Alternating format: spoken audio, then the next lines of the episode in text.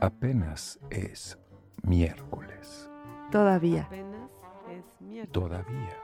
Apenas- Todavía. Todavía. Vía. Apenas Vía. es Vía. miércoles. Día. Vía. Es una estación de tren. Chu, chu. ¿Es una estación de metro? Es un día. Es un señor, el hombre que fue jueves. Miércoles. No, es el señor que fue miércoles. Era el señor que fue jueves. Es ¿no? el señor que fue miércoles, el compañero de Robinson Crusoe. ¿Estoy confundida? No, no, ese es viernes. No, era miércoles, ¿no? Como el miércoles es el nuevo domingo. Comencemos. ¡Hey, Ricarda! ¿Cómo estás? Muy bien, Selvo. ¿Cómo estás tú? Acalorado, has hecho como un clima muy tropical para esta ciudad. Ha hecho demasiado calor, sí. La gente se queja, ¿no? Tirada en el Sí. suelo como si fuera... Sí. eh, eh, Yo no veía a Greta no derretirse en el patio de aquí, Antonia. Estaba sentada y sentía que su cuerpo iba en cualquier momento a volverse líquido. Sí, sí, como que estamos mimetizando con, eh, climas de otros lugares, como Monterrey, por ejemplo. No, no, no, no, no. Yo creo que yo el peor calor que he sentido en mi vida fue en Monterrey. Se nos está como... Se está como... Sí, es cierto, somos del Chilango y aquí en el DF no se puede hablar de que hace calor, mucho menos delante de alguien que vive en Monterrey. Bueno, yo justamente lo saco a colación porque estábamos frente a alguien que vive en Monterrey y que eh, eh, experimenta justamente este tipo de clima que es el más estable de todo el mundo, ¿no? Siempre es malo. Siempre hace mal clima en, en Monterrey. Bienvenido, Calixto. Qué gusto tenerte por acá. Pues muchas gracias por la invitación. Yo estoy aquí contentísimo de participar y de regresar a esta ciudad que me ha dado tantísimo, no tanto, bueno, como persona y también como artista, ¿no? Aquí fue donde me formé. Este, y pues nada, los he estado siguiendo en los podcasts que han, o Ah, bueno, en la radio que, que han hecho con otros este, artistas. Lo, lo he disfrutado, entonces dije, pues, ¿por qué no? Qué bien. Claro que me lanzo, ¿no? A participar y, este, y a platicar dos horas, Es este, muy de, de todo y nada en específico, ¿no? Sobre todo de nada, porque Polen es su especialidad. ¿verdad? Digo, Sí, sí, se, se nota que, que, que le gusta, ¿no? Como Sí, entrarle por ahí. sí. Ajá. Como ir hacia, hacia los márgenes de las cosas, O salirte y quedarte allá afuera, más bien. contemplando, como, como películas zen, digamos. Y este, y bueno, y regresando a lo del calor, sí a veces como que no, no, no aguantan mucho, ¿no? Yo sí soy un gran amante del calor y bueno, pues qué te digo, ¿no? Chilangos, Pues, con, con, con playeritas a 20 grados. No, ¿cuánto, ¿Cuánto ya es calor? ¿25? ¿26? Pues depende ya Ay, de yo nunca uno, sé ¿no? los gra- nu- Sí, nunca pero yo tampoco grados. Hoy llegamos como a 27 y ya es como mucho en esta ciudad, ¿no? Ya si llegamos a 30, 31, sí como que empieza a evaporarse el asfalto. Y ya cuando llegan a 38, Nunca ¿cómo hemos allá? llegado a No, 38. uh, Pero yo me acuerdo de estar en Monterrey en el concierto de The Cure allá por 1990 y 80 y muchos, no, no, no me acuerdo. bueno, por allá. el Ajá. concierto este famoso de The, Cure y era todo el estadio a 40 grados bajo el sol y nos aventaban cubetadas de agua. O sea, así cubeta y caía el agua y que alzabas la mano para recibir una gotita que ya te podía refrescar porque era insoportable. Es el peor calor que he sufrido en mi vida. Pues sí, hombre. Este, No yo, pero nada. yo como quiera prefiero esos calores al frío. ¿No te gusta el frío? No, no me gusta. No me gusta porque me tengo que poner mucha ropa y luego no me siento cómodo cuando en mis movimientos. En cambio, ya con el calor, nada Mm, más así mi, mi camisetita interior, mi camisa como siempre. Y este, y si ya me tengo que meter como por ejemplo le estaba platicando a Ricardo antes de comenzar el programa, allá al desierto por cuestiones de trabajo, pues me pongo un sombrerito y ya con eso te Sombrerito, aguanto. doble playera. Y bueno, pla- playera de, eh, o sea, más bien camisa, como esta que traigo, porque, o sea, son como mis uniformes, Hmm. para no quemarte, ya con eso te aguanto eh, caminando Sí, muy ¿verdad? Sí, bien. creo que sí es mejor encuerarse que forrarse. Totalmente, eh, Sí. pues cuando no, eh. ¿De qué hablas, Selva? Ahorita que me, te refieres a la camiseta, es algo que, que me habían inculcado de niño, ponerme camiseta debajo de, de la ropa. Es que refresca. ¿no? Y Sí. había presión por parte de mis compañeros que me la sacaban. ¿Por qué usas camiseta? Esa costumbre de la camiseta no, es de niños. Y no se entonces perder, sí. yo me dije, mí mismo voy a dejar de usar camisetas. Y, y pues fue como de, de gripa por mes, ¿no? Te quitas la camiseta y te resfrías y te sigues resfriando y dices todo, hermano, no importa, yo no volveré a usar camisetita. Porque me regañan.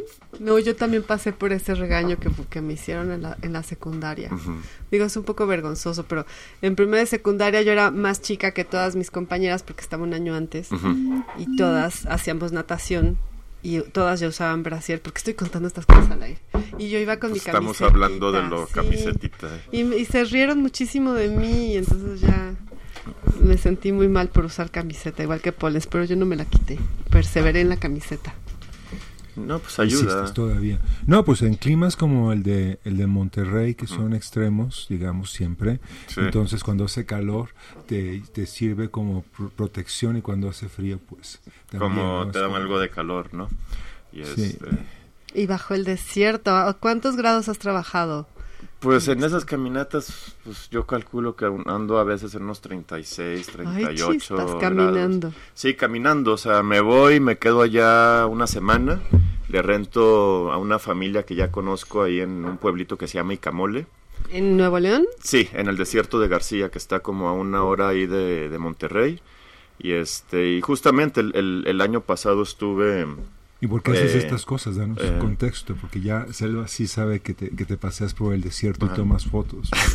No, estoy, el, escuchando, general, estoy el público en general eh, dice, ah, sale al desierto, pero ¿por qué? No, bueno, lo que pasa es justamente es a, a- a donde iba, ¿no? Que este, me gané una beca de la Universidad de Nuevo León, del CEIDA, y este, y mi proyecto, pues, eh, se desarrollaba en el, en el, en el, pues, justamente en el desierto, entonces tenía que ir y adentrarme y quedarme varios días por allá y hacer mis caminatas como siempre, ¿no? Obviamente caminatas pues sin ningún punto en específico, simplemente ponerme a caminar Caminar, e ir caminar. trabajando sobre la marcha como normalmente suelo hacer. Este, y también ir haciendo recolección de objetos, que eso ya después en mi estudio de Monterrey eh, los trabajo a nivel escultórico, ¿no?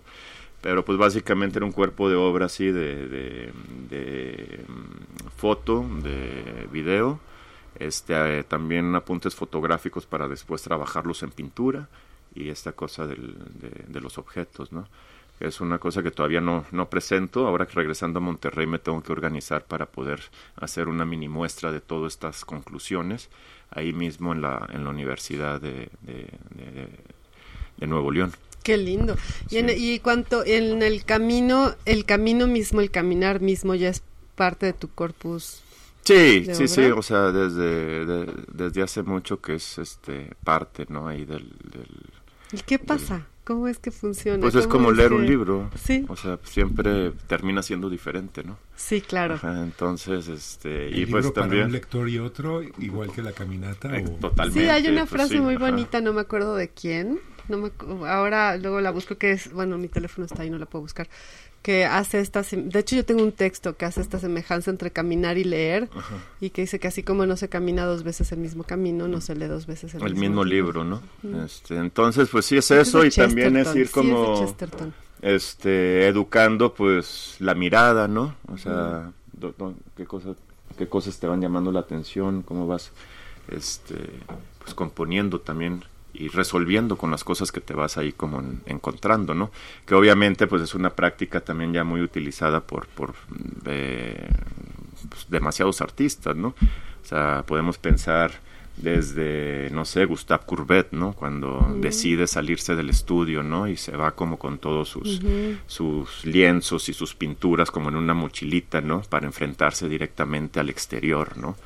Este, y ahí, Salir pues, del estudio. salir del estudio, los impresionistas igual, ¿no? O sea, luego Pero los es- dadaístas ya proponen la caminata como una eh, mera experiencia, como estética, ¿no? Ya la O- experiencia estética de la, la- caminata. en la caminata y también la desmaterialización de la misma obra del arte porque se queda en una mera experiencia. Y ahí luego vienen los, los surrealistas, que son estas caminatas por eh, buscando los espacios, digamos, escondidos, ¿no? Como lo onírico y estas. Y luego, pues, los situacionistas, ¿no? Sí, claro. Este, y de ahí, pues, ya gente de los 60, 70, ¿no? Todos estos artistas de land art, ¿no? Que también salen al exterior y lo utilizan como un gran estudio. Y luego, pues, de ahí artistas ya más contemporáneos, ¿no? Que aquí en México tenemos unos muy buenos, ¿no? como Alice, ¿no? Sí, como Gabriel también en en, en- Francis en- Alice. en Sí, sus claro. primeros años, ¿no? Este, y bueno, no nada más los mexicanos, hay tantos artistas que caminamos, ¿no? Qué bonito Sí. pensar como en este asunto del caminar como un, un- una experiencia en sí misma que a lo mejor no se puede materializar en una cosa concreta, aunque sí, ahora nos contarás en qué terminan los objetos, pero tan solo la, la experiencia de caminar ya es un, un pues, una cosa como los peripatéticos, ¿no? Estos que pensaban caminando, siempre, siempre caminar ha sido un una cosa, Sí, de sí, cierto sí, sí. modo. Y este, entonces es como muy estimulante, ya sea Además de que es bellísimo, sí. para trabajar o simplemente pues para salir ahí a pasear, a dominguear. con Ay, sí, yo, O bueno, ¿qué te digo? Amo caminar. Entonces, este, a mí no. me ayuda mucho, es como una especie también de, de terapia y ya no tanto Mm. como también la forma eh, eh, de trabajo, ¿no? Sino también es- no tengo ahí las cosas claras, pues una caminadita y ya con eso. Todo lo que- resuelve una caminadita, ¿verdad? Sí. Bueno, sé que no, pero tú tienes todas estas obras que encuentras en, en, en las calles, ¿no? Estas Bueno, sí. fotografías. Tú tienes también Tengo- esta práctica, de cierto modo, ¿no? Tengo la, la referencia de este escritor alemán, eh, Robert Balzer, que es como un antecedente a Kafka, que primero escribió literatura más o menos potencial, como antecedente a la potencial después, y luego, loco, hacía estos paseos. Y escribió un libro justamente que se llama El Paseo, que es la crónica tal cual de toda la minucia de su paseo matutino. ¿no? Es, de a, es de A a B tal cual, sin que haya más anécdota, más anécdota que la ida y el regreso, y en esos términos se convierte como en la en, el extremo, en un extremo posible de lo narrativo. Nada más lo que sucede mientras camino sin que me preocupe nada más. De hecho, bueno, ya estaba, eh, ya estaba internado, de hecho, muere caminando. Hay Muere caminando. Oh, qué bello, ¿eh? Hay una foto Ay, sí, qué ganas, ¿verdad? Si escogiéramos una muerte. wow, es ¿Por qué no? fantástico, ¿eh? Yo pensé idéntico. de Robert Balzer, sus huellas en la nieve Oh, qué lindo. y su cuerpo. ¿no? Órale. Digo qué lindo y no, porque se murió. De hecho, este eh, queridísimo editor español, Jacobo Ciruela, le puso a su publicación, que era como la, eh, la publicación que todos queríamos poder comprar, porque era carísima, El Paseante, Sí. justamente pensando Esta revista en- en genial. Robert Balzer. Ah, mira, no sabía eso, qué bonito. Sí, yo no, en algún momento coleccioné muchas, bueno, libros y todo sobre el caminar, porque es una práctica que a mí me encanta. Y ahora que podría citar a todo el mundo como... como Se quedó sin rodillas No por, la- por sí. estar ¿Ah, caminando. sí? Bueno, es que yo hacía hasta enero montañismo. Ok. Me caí en una montaña, me lastimé las rodillas y, y, y ahora ya no puedo caminar con la misma intensidad. Pero hay muchos modos de caminar. Claro, sí, o sea, yo pues, jamás lo hago como ejer- el ejercicio, ¿sabes? De ponerme tenis y pants y, ¿sabes? Como la gente que sale a caminar al parque, ¿no? Como para hacer ejercicio, ¿no? Ya.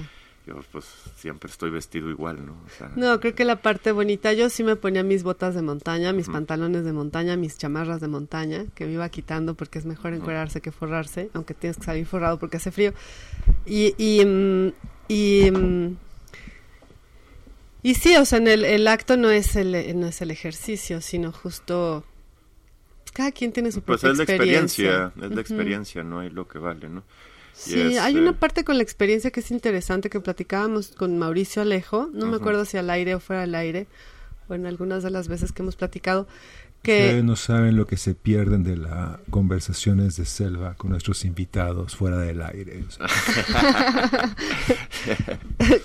que hablábamos justo de la de las experiencias como mm, no científicas, ¿no? Porque él piensa como en la ma- él es materialista y piensa que si te mueres se acaba todo. es un empirista. Y sí, empirista. Y, y, y yo le preguntaba sobre la experiencia. Dice, ¿qué pasa con esa experiencia que no se puede documentar, que no se puede bajar, que es solamente salir a la calle y caminar? Y eso podrás después describir tu experiencia, pero no va a ser la experiencia en sí misma, sino va a ser la descripción de la experiencia. Entonces hay como un, una serie de sucesos que pueden, que es como tu acto de recoger cosas y después transformarlas en esculturas, en videos o en movimiento. Pero la experiencia en sí misma, eso es imposible de... Sí, sí, sí, pues eso yo creo que uno se queda con ella, pero también lo que yo le quiero dar al público no es precisamente mi experiencia tal cual, es simplemente recoger toda esta información y luego rebotárselas ya transformada como en, ahora sí que, eh, o en una imagen o en un objeto, ¿no? Estas Este, piezas que tienes en movimiento, el palo con la roca que están moviéndose, que se ven en tus videos, ¿son de esas caminatas? El, la del, que es como un palo en equilibrio. Sí, sí. Bueno, de esas, de una vuelta que acompañé a mi padre a un trabajo de campo, porque él es eh, doctor en geología. Ay, saludos a tu papá, nos Sí. cae muy bien por la Sí. charla que hemos Cura tenido. Este, rocas, entonces va a En- ver a las sí, rocas y las sí. cura. ¿Qué le sucede, Sí. señora Roca? Entonces, eh, necesitaba que alguien lo acompañara. Y yo dije, ah, bueno, pues este, vamos, ¿no? Entonces fuimos ahí como un lugar cerca de, de ¿cómo se llama? Eh, de donde es Julio Galán, hombre, Mario García Torres, este, de Monclova, de Monclova. en Coahuila. Sí, en Coahuila. Y de ahí de irme a meter al monte con él, él se va como a hacer sus cosas de geólogo y yo me pongo a caminar haciendo, pues no sé si mis cosas de artista, pero simplemente me pongo a caminar. Y este, y ahí jugando, jugando encontré eso. Entonces simplemente me lo llevé a... Los quiotes vienen del desierto y el trozo ese que ves Ah, que son parece... quiotes. Ajá, son quiotes, son quiotes. Y, y el trozo ese que ves en realidad no es piedra, es un pedazo de sillar que proviene de una de las casas que ya han estado derrumbando en el centro de Monterrey, de estas casas eh, de, de la arquitectura este pues tradicional del noreste mexicano, ¿no? Este, entonces están borrando todo esto para poner Oxos y 7-Eleven. Qué horror. Entonces era una cosa también ahí como de recuperar este elemento arquitectónico con este otro elemento del mismo paisaje del noreste y los pongo en equilibrio y, es- y está ahí eh, girando, ¿no? Como si fuera una especie de brújula, ¿no? Y justamente se, llama- se llama desierto esa pieza, ¿no? En donde es como que es- está en busca siempre de sí misma, ¿no? Ajá. Tiene, o sea, o sea, la, la propia pieza, ¿no? O sea, ajá. Y Sí, me este, gusta mucho que dices esto que no quieres compartir tu experiencia o reproducir su experiencia, porque eso es imposible, ¿no? En Ujú. principio, sino ver qué sucede con estas cosas, como si estas cosas buscara, es como, como darles, pues no vida, porque no tiene, no sé qué piensas, o sea, sí es como, como, Pues sí es darle vida a un Sí. trozo que ya no sirve para nada, ¿no? Entonces como retomarlo y ponerlo, a insertarlo de nuevo, ¿no? Como en todo esto, es de alguna manera si pudiéramos pensarlo como darle eh, eh, vida, ¿no?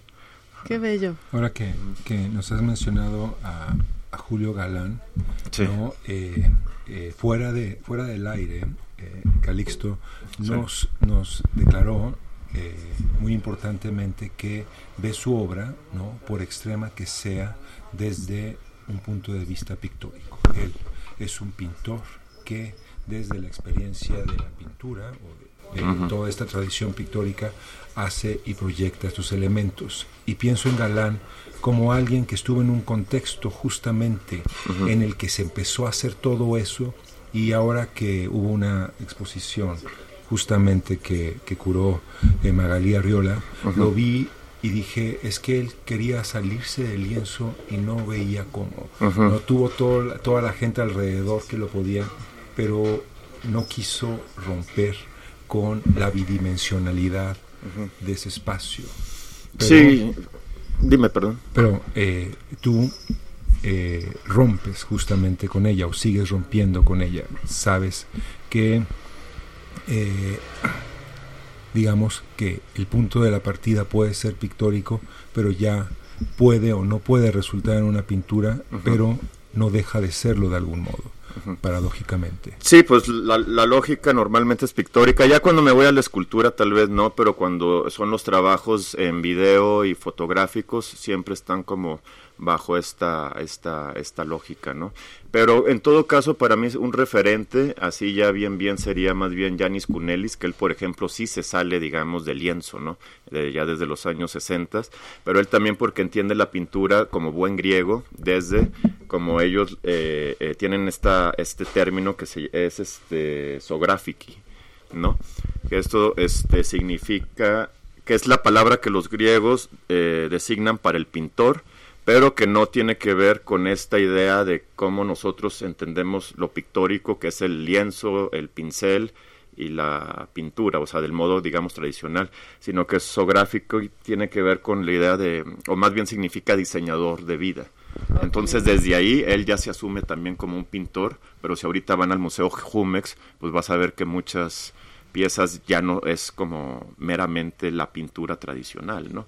Y este, y pues yo ya venía pensando en estas cosas desde que estaba haciendo mi tesis en, en el, en la Esmeralda. Sí, Este, se llama así. este, y, y después tuve la suerte, ¿no? De conocer a Yanis y desde ahí muchas de nuestras conversaciones iban a cómo, a, a empujar, ¿no? A la pintura desde otros lados, ¿no? Desde otras posiciones, pero siempre bajo una lógica pictórica, ¿no? Entonces desde ahí este es que es, eh, nos asumimos, ¿no? Como pintores sin ser tradicionalmente pintores. ¿Cómo fue que conociste a, a Janis Kunelis? Ah, porque en el 2009 este, apliqué a una beca residencia de la Fundación Marcelino Botín en Santander, España, y en esa edición Yanis era el artista invitado para dictar este taller. Entonces ahí nos conocimos y le gustó pues mi pues mi trabajo, mi proceso creativo, mi persona y desde ahí pues me, me invitó a quedarme eh, un tiempo un tiempo en, en Europa, ¿no? Pero pues yo lo rechacé, ¿no? ¿Por Este, qué? pues Sonaba porque- Por necio, ¿por qué más ha de ser? Pues porque, pues por men, sí, por men, no, lo que pasa es de que me había ido y había como cortado con la chava que, este, con la que El estuve. amor, ¿ves? Siempre Ajá, el amor ajá. interviniendo. Entonces, pues, esa era una de las razones que necesitaba como regresar y hablar bien y todo esto, y también pues porque necesitaba regresar a hacer mi, mi, mi proyecto de titulación. ¿Eso en Entonces, qué año fue? en el 2009, este, y después en el ¿La titulación 2011, de licenciatura en la Esmeralda? Sí, Ah, sí. y después en el ¿Por 2011, qué querías en el 2009 titularte? Qué curioso. Bueno, pues no sé, pues nomás es que... había que hacerlo. O sea, en, en casa está el ejemplo de mi padre que tiene su doctorado, entonces de alguna manera, pues, o sea, pues lo haces. Había que cuando hacer. ya sé que como artista, pues esas cosas luego no... ¿Por qué no estudiaste en el 2009 o sí? No, en el 2009 salí. Ah, sí saliste, o sea, estudi- Es, entraste es a la joven, Esmeralda. es muy Sí. joven, Ah. Calixto, es más joven ¿Cuántos que años nosotros. tienes? 43, acabo de cumplir O ahora sea, en en el marzo. 2009, sí, claro, yo las fechas como Tenía justo 29. Estoy haciendo mi currículum para poder pe- dar clases. Estoy acomodando las fechas y claro, 2009 se me hace muy para acá, pero no es tan Ah. para acá, ¿verdad? Ya se fue hace mucho. No, ya, ya, ya llovió, ya llovió. Ah, bueno, Este, sí, yo me quedé como en el 2012, ¿no? que sigue siendo el 2012. Sí, yo también, o sea, yo Es siento que como- todo lo que pasó hace mucho es en el- los noventas. Y luego, pues en el 2011 regresé a Italia, este, a, a una colectiva y Yanis me volvió a decir, quédate y yo te apoyo. Y le dije que no, que muchas ¿Por qué? gracias. Otra vez, segundo Ajá, no. la- el segundo no. Calixto. Eh, y pues ahora es- porque fue otra chica. No, y luego, no, no, no, allá Ah. no había chicas de, de, de, de por medio, era simplemente que no había terminado mi, maldi- mi proyecto de titulación. otra ¿no? vez entre la, la, la, la titulación y Entonces las regresé chicas. y luego en el 2013 volví a ir para allá y Janis me volvió a decir quédate, yo te apoyo y ya la tercera Ya le dije que, sí.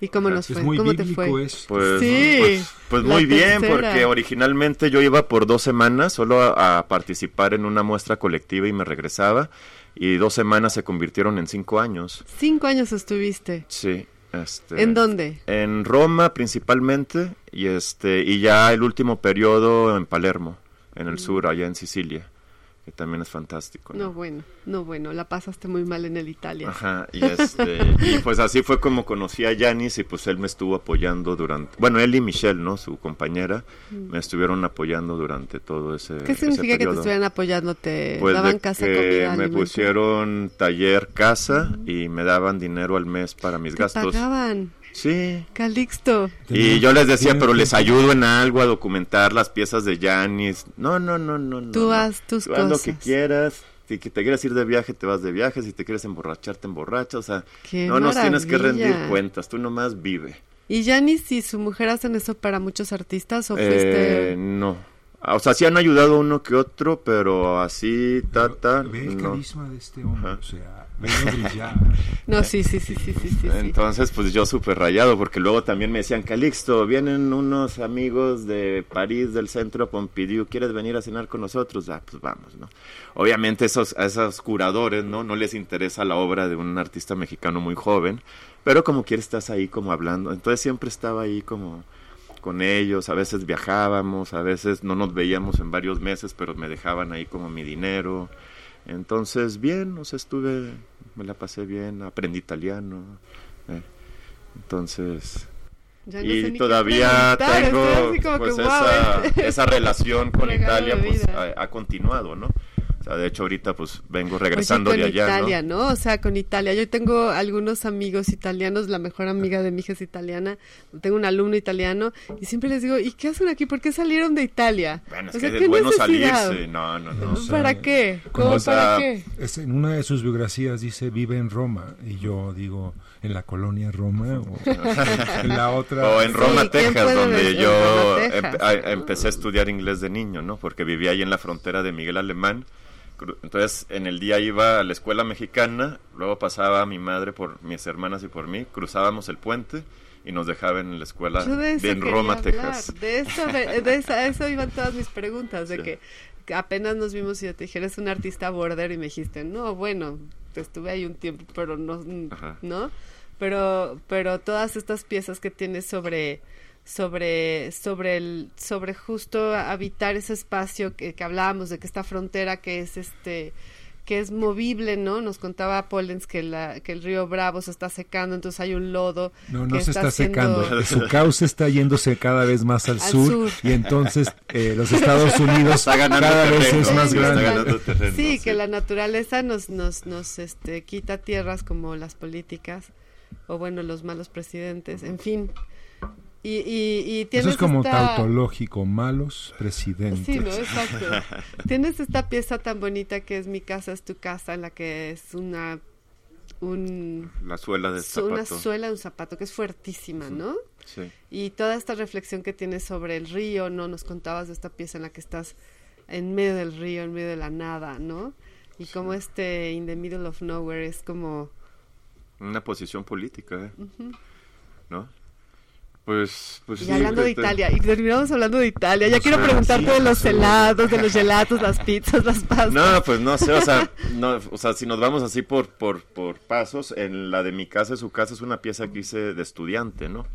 Cuando estaba todavía en, el, en la Esmeralda y este y me fui de intercambio con a la Facultad de Artes a la Universidad de Colombia en Bogotá.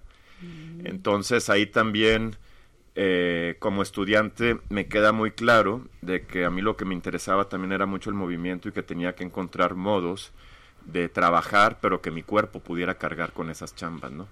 Entonces, por eso también por varios años me he alejado de, lo, del- de las obras tangibles, ¿no? Porque si tú haces una escultura de 100 kilos y luego te la quieres llevar, es como, o sea, Siempre hay ese problema en los artistas, ¿verdad? a, Si a veces tienes que sí, en- guardar. o- ajá, exacto entonces era como ya desde estudiante empezar a- a- a pensar cómo tenía que resolver para que todo pudiera entrar ya en mi maleta y que siguiera siendo ligero para que mi cuerpo lo pudiera este Todo lo que eh, tengo lo llevo conmigo Ajá. en este humilde Es bolso como, y en así este es como humilde muy visionario, Sí. muy portátil. Todo- Qué bien.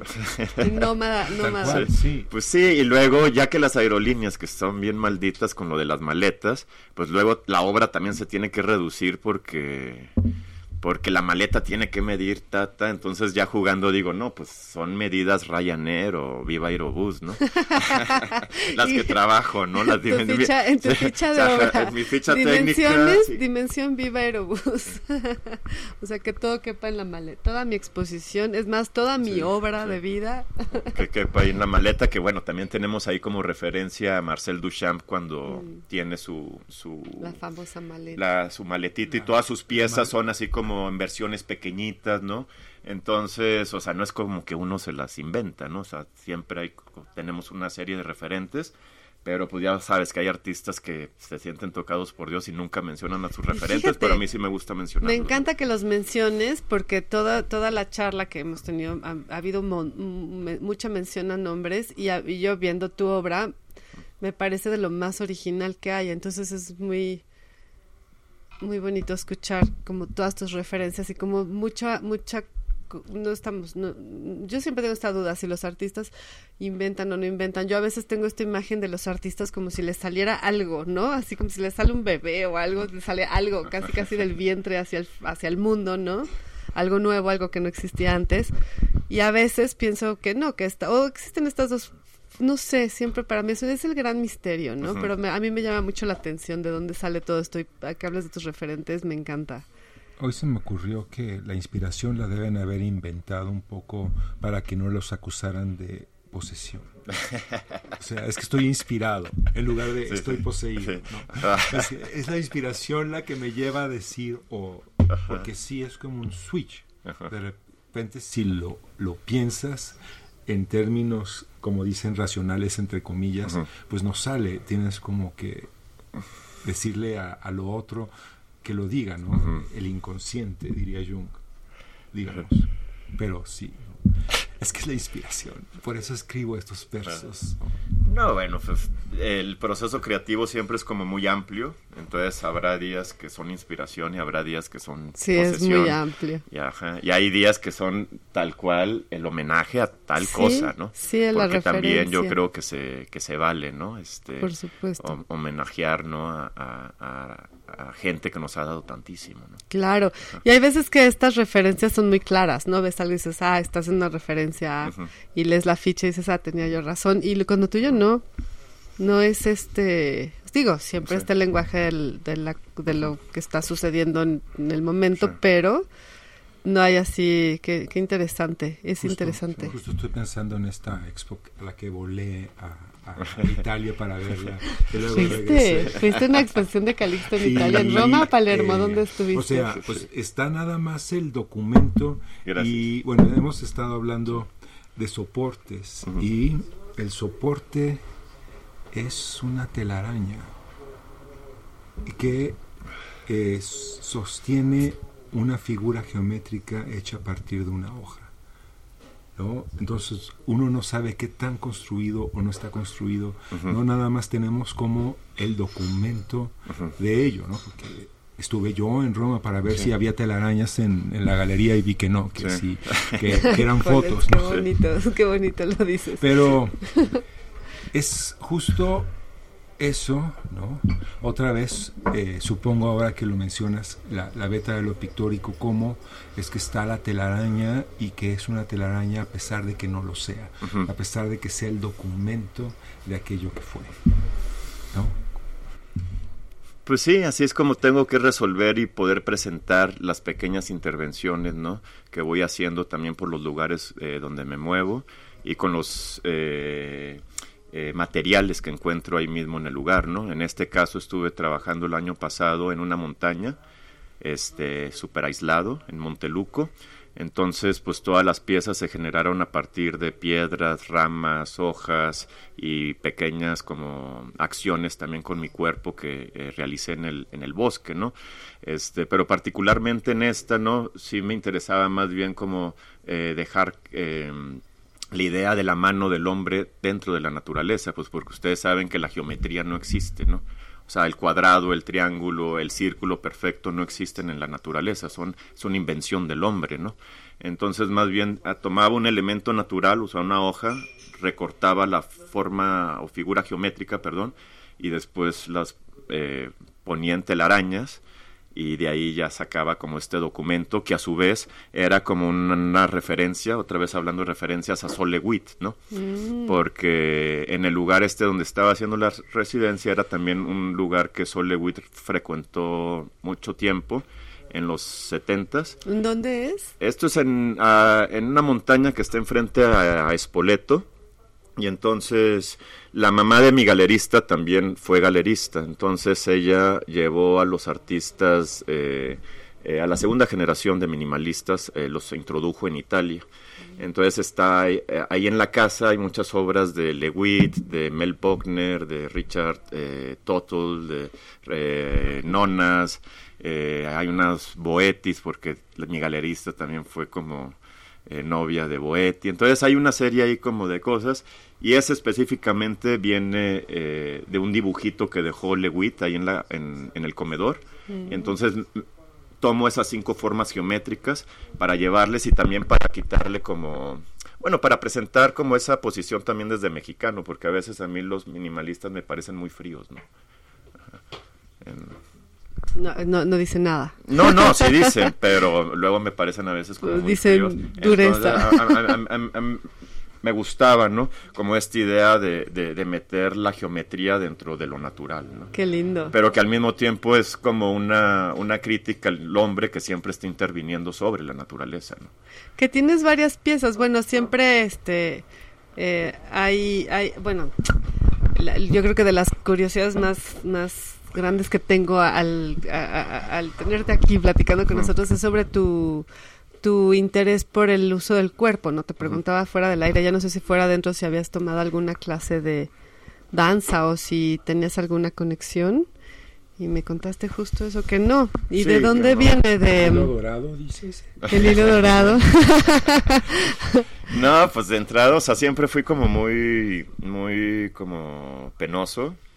Ya después cuando empecé como a beber cervezas y todo eso, pues ya se me quita la pena y, y, y ya ¿A bailaba en las ¿A quién fiestas, no? ¿no? Aquí no, que exactamente. si le haces al Celso Piña, nos fuera del aire. Y este, pero así ya como clases de, ya sea de teatro o de danza como tal. De manejo no, del cuerpo. nunca, o sea, siempre ha sido como realizar todas estas acciones como me salen.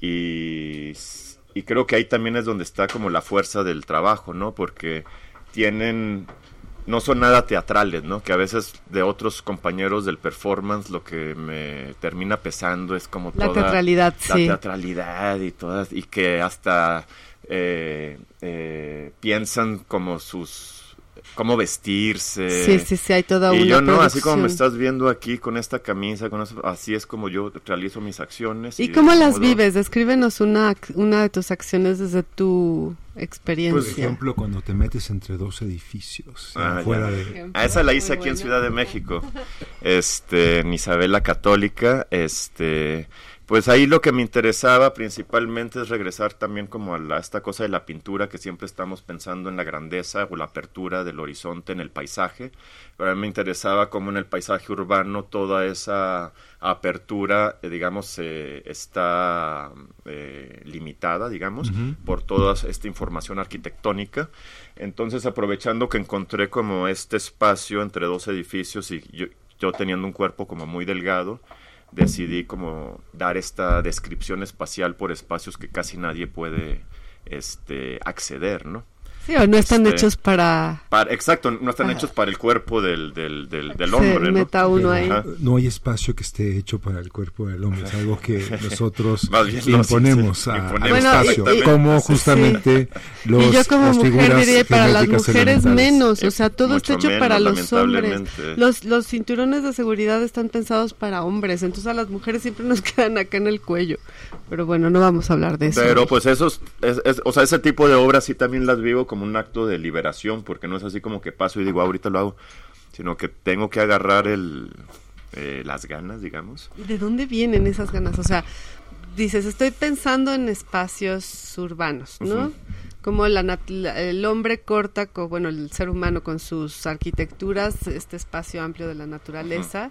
Hay un pequeño espacio aquí por el que puedo Y transitar. que tiende hacia lo vertical. que tiende hacia lo Ajá. vertical. Entonces. Y lo este, ves y dices, bueno, me voy con esta idea, Ajá. lo pienso, llegas a Ajá. tu casa, estás...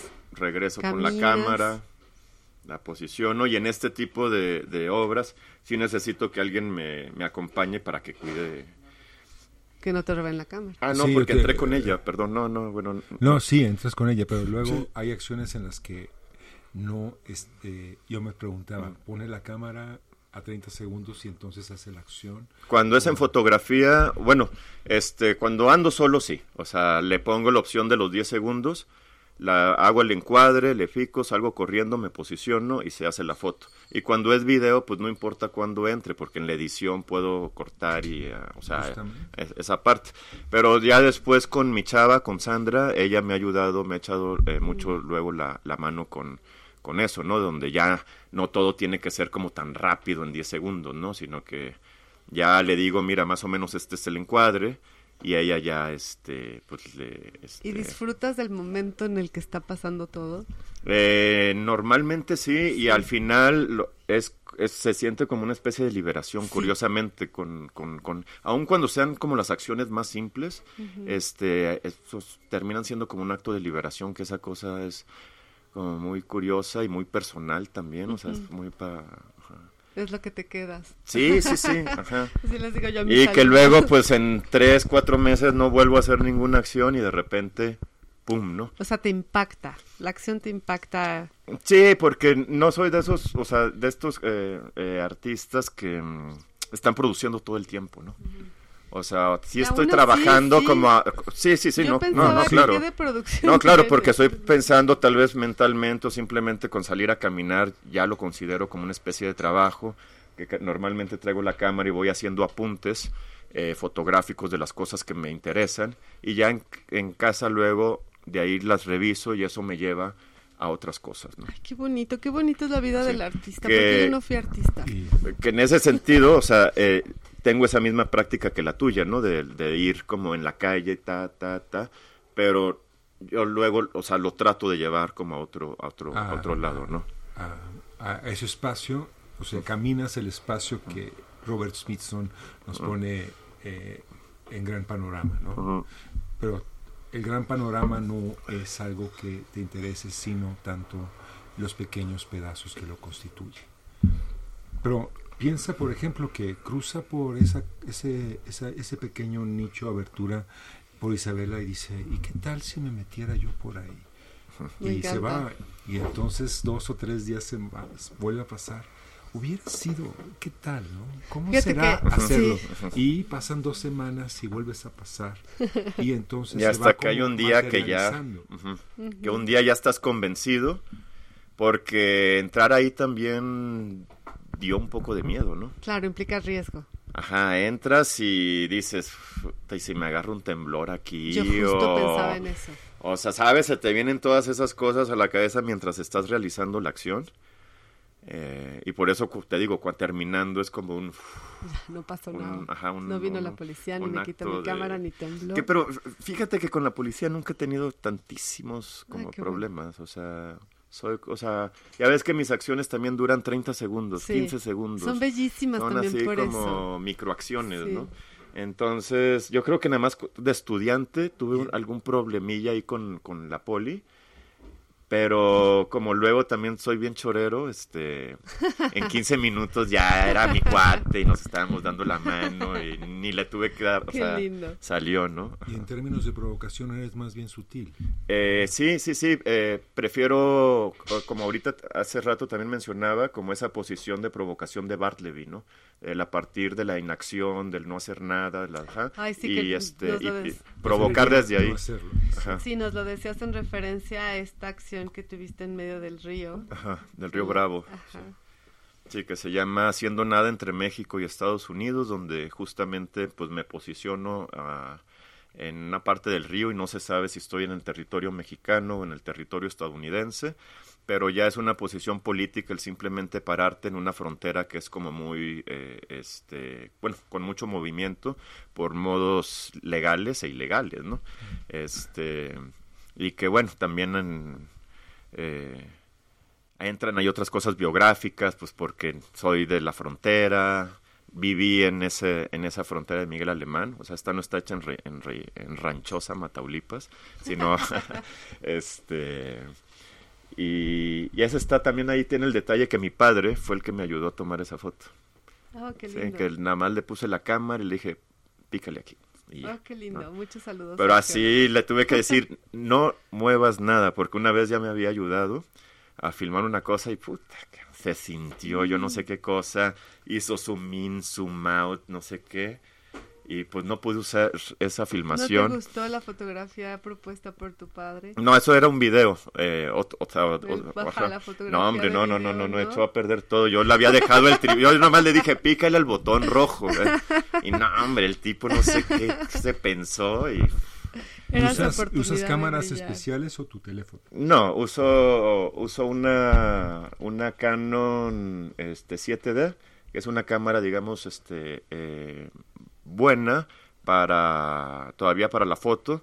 Ya saben cómo es la tecnología, que ahorita están las 4K y ese tipo de cosas, pero yo no soy un enamorado de, de esas calidades, así, ¿no? O sea, para mí es más importante la acción o lo que está sucediendo que eh, eh, esa hipercalidad, ¿no? Que hay este ahora, ¿no?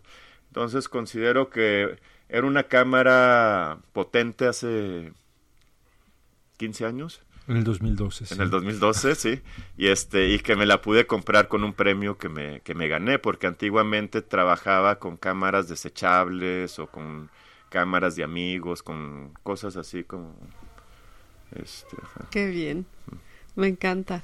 Ahorita volvemos. Ahorita regresamos. Mucha música, mucho son. Aquí está Calixto Ramírez con nosotros. Disfruten. ¡Ey! Aquí estoy otra vez, soy Selvo y estábamos hablando de cómo es que cuando se fuma el tiempo pasa distinto, ¿no? Hay horas que son más largas y horas que son más cortas. Uno tiene como la idea de que un cigarrillo dura entre 6 y 8 minutos, dependiendo de la velocidad con que lo fumes. ¿no? Así como que tienes esta intensidad de darle jalones largos y, o se empieza como a, a sobrecalentar el cigarro, ¿no? Y entonces dices Malaya. Ricardo Selvo, como te llames, ¿no? Tú eres Ricarda. que ya estábamos al aire. El productor avisó, les dijo, les dio señal y todo, dijo, bueno, ahora que dejen de fumar, entonces estaba, ya- estaba yo hablando de los tiempos del fumar, Ajá. Que siempre son entre 6 y 8 minutos, dependiendo de la intensidad y del jale que le puedas dar. Bueno, es que con, con Calixto se puede hablar muchísimo, entonces nos picamos en la charla allá Sí, afuera. de hecho tengo hay una, una pieza con el fumar también o varias. eh. ¿Cómo son? Eh, una línea de ceniza.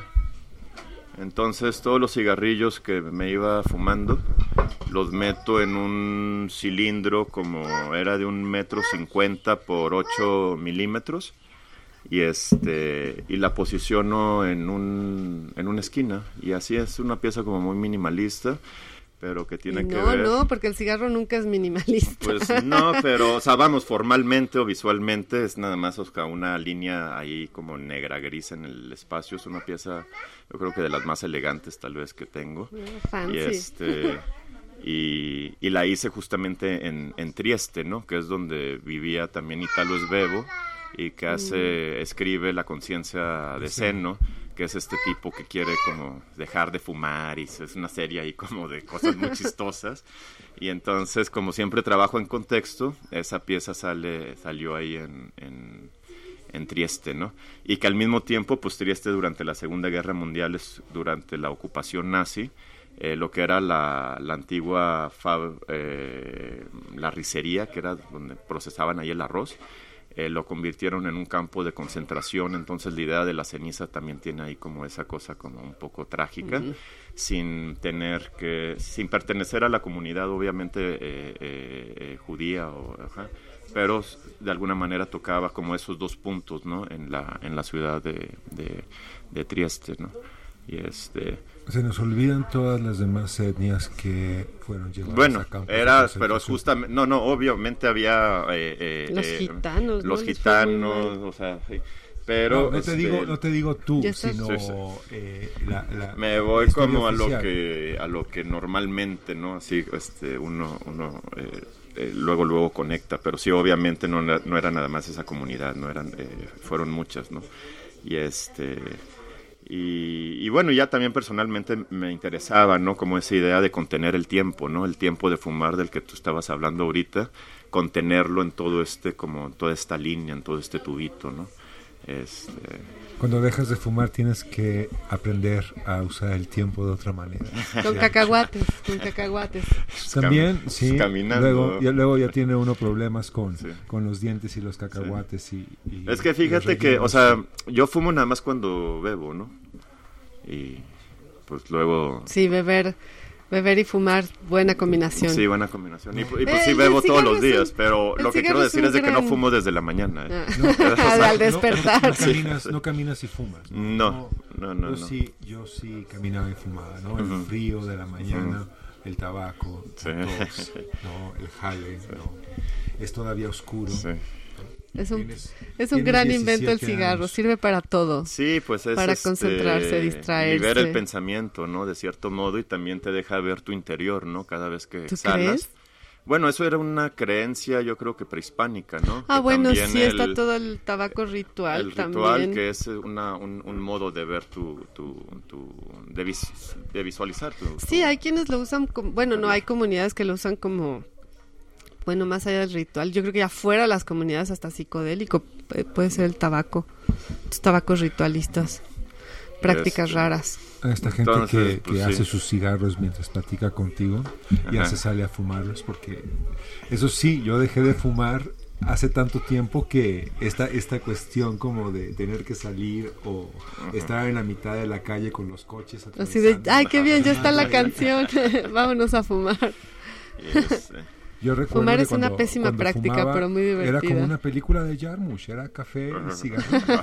Estabas en el cotorreo, tomabas café, fumabas y, o sea, un Vips era eso.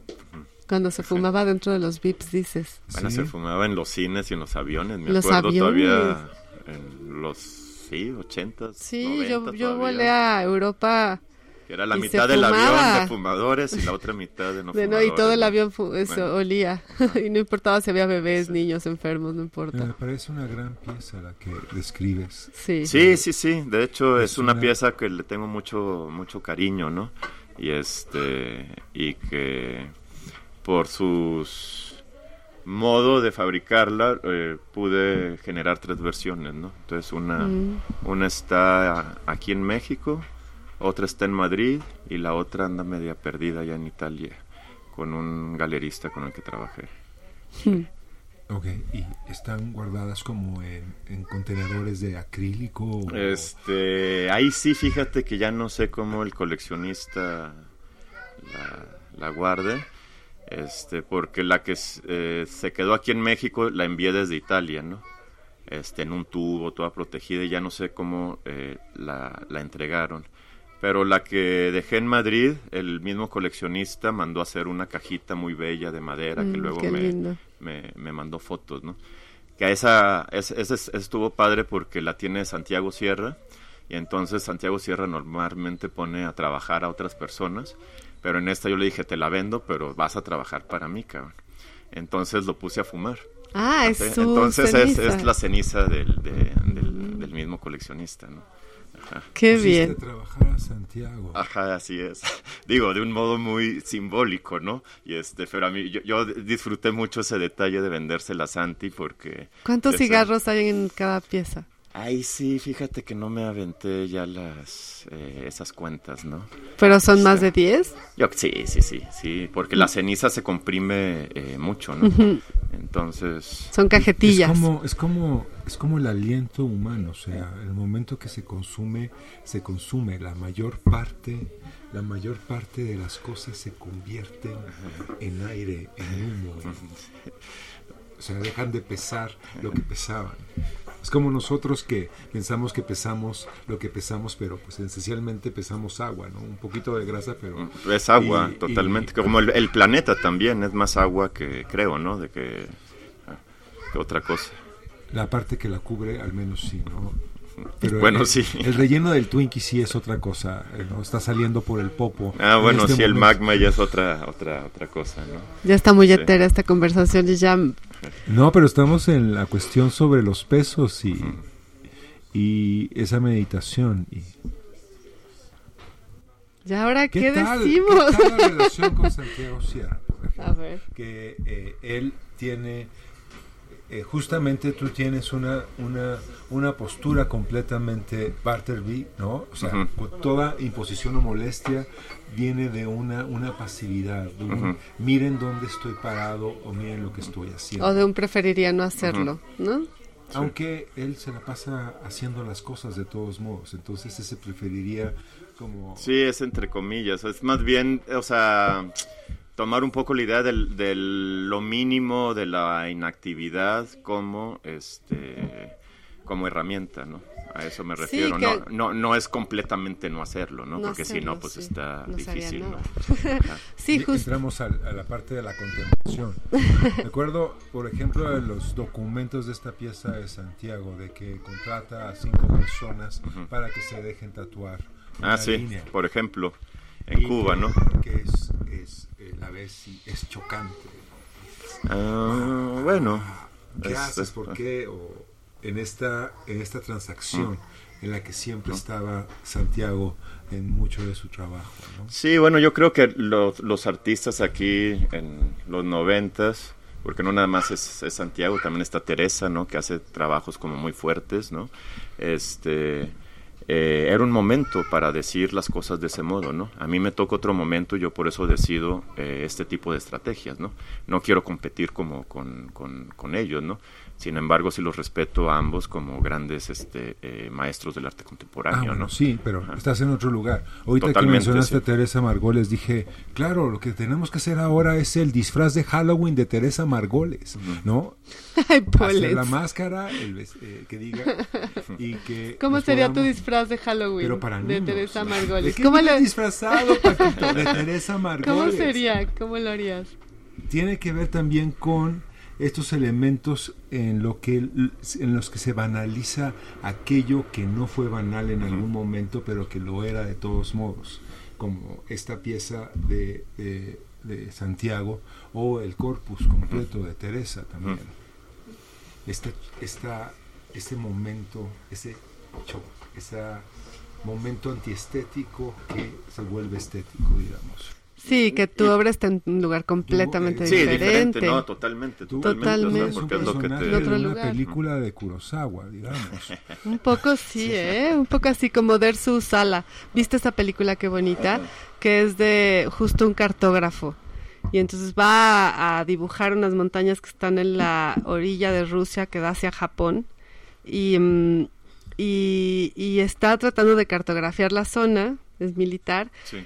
Y, y coincide con un con Dersu Sala, que es un personaje que vive ahí, ¿no? Entonces vive en el campo, en una cabañita, todo lo trae en la maleta, camina y camina, conoce el lugar perfecto, entonces se vuelven muy, muy buenos amigos, creo que hablaban idiomas incluso distintos, pero empiezan a entenderse a partir de la exploración del territorio.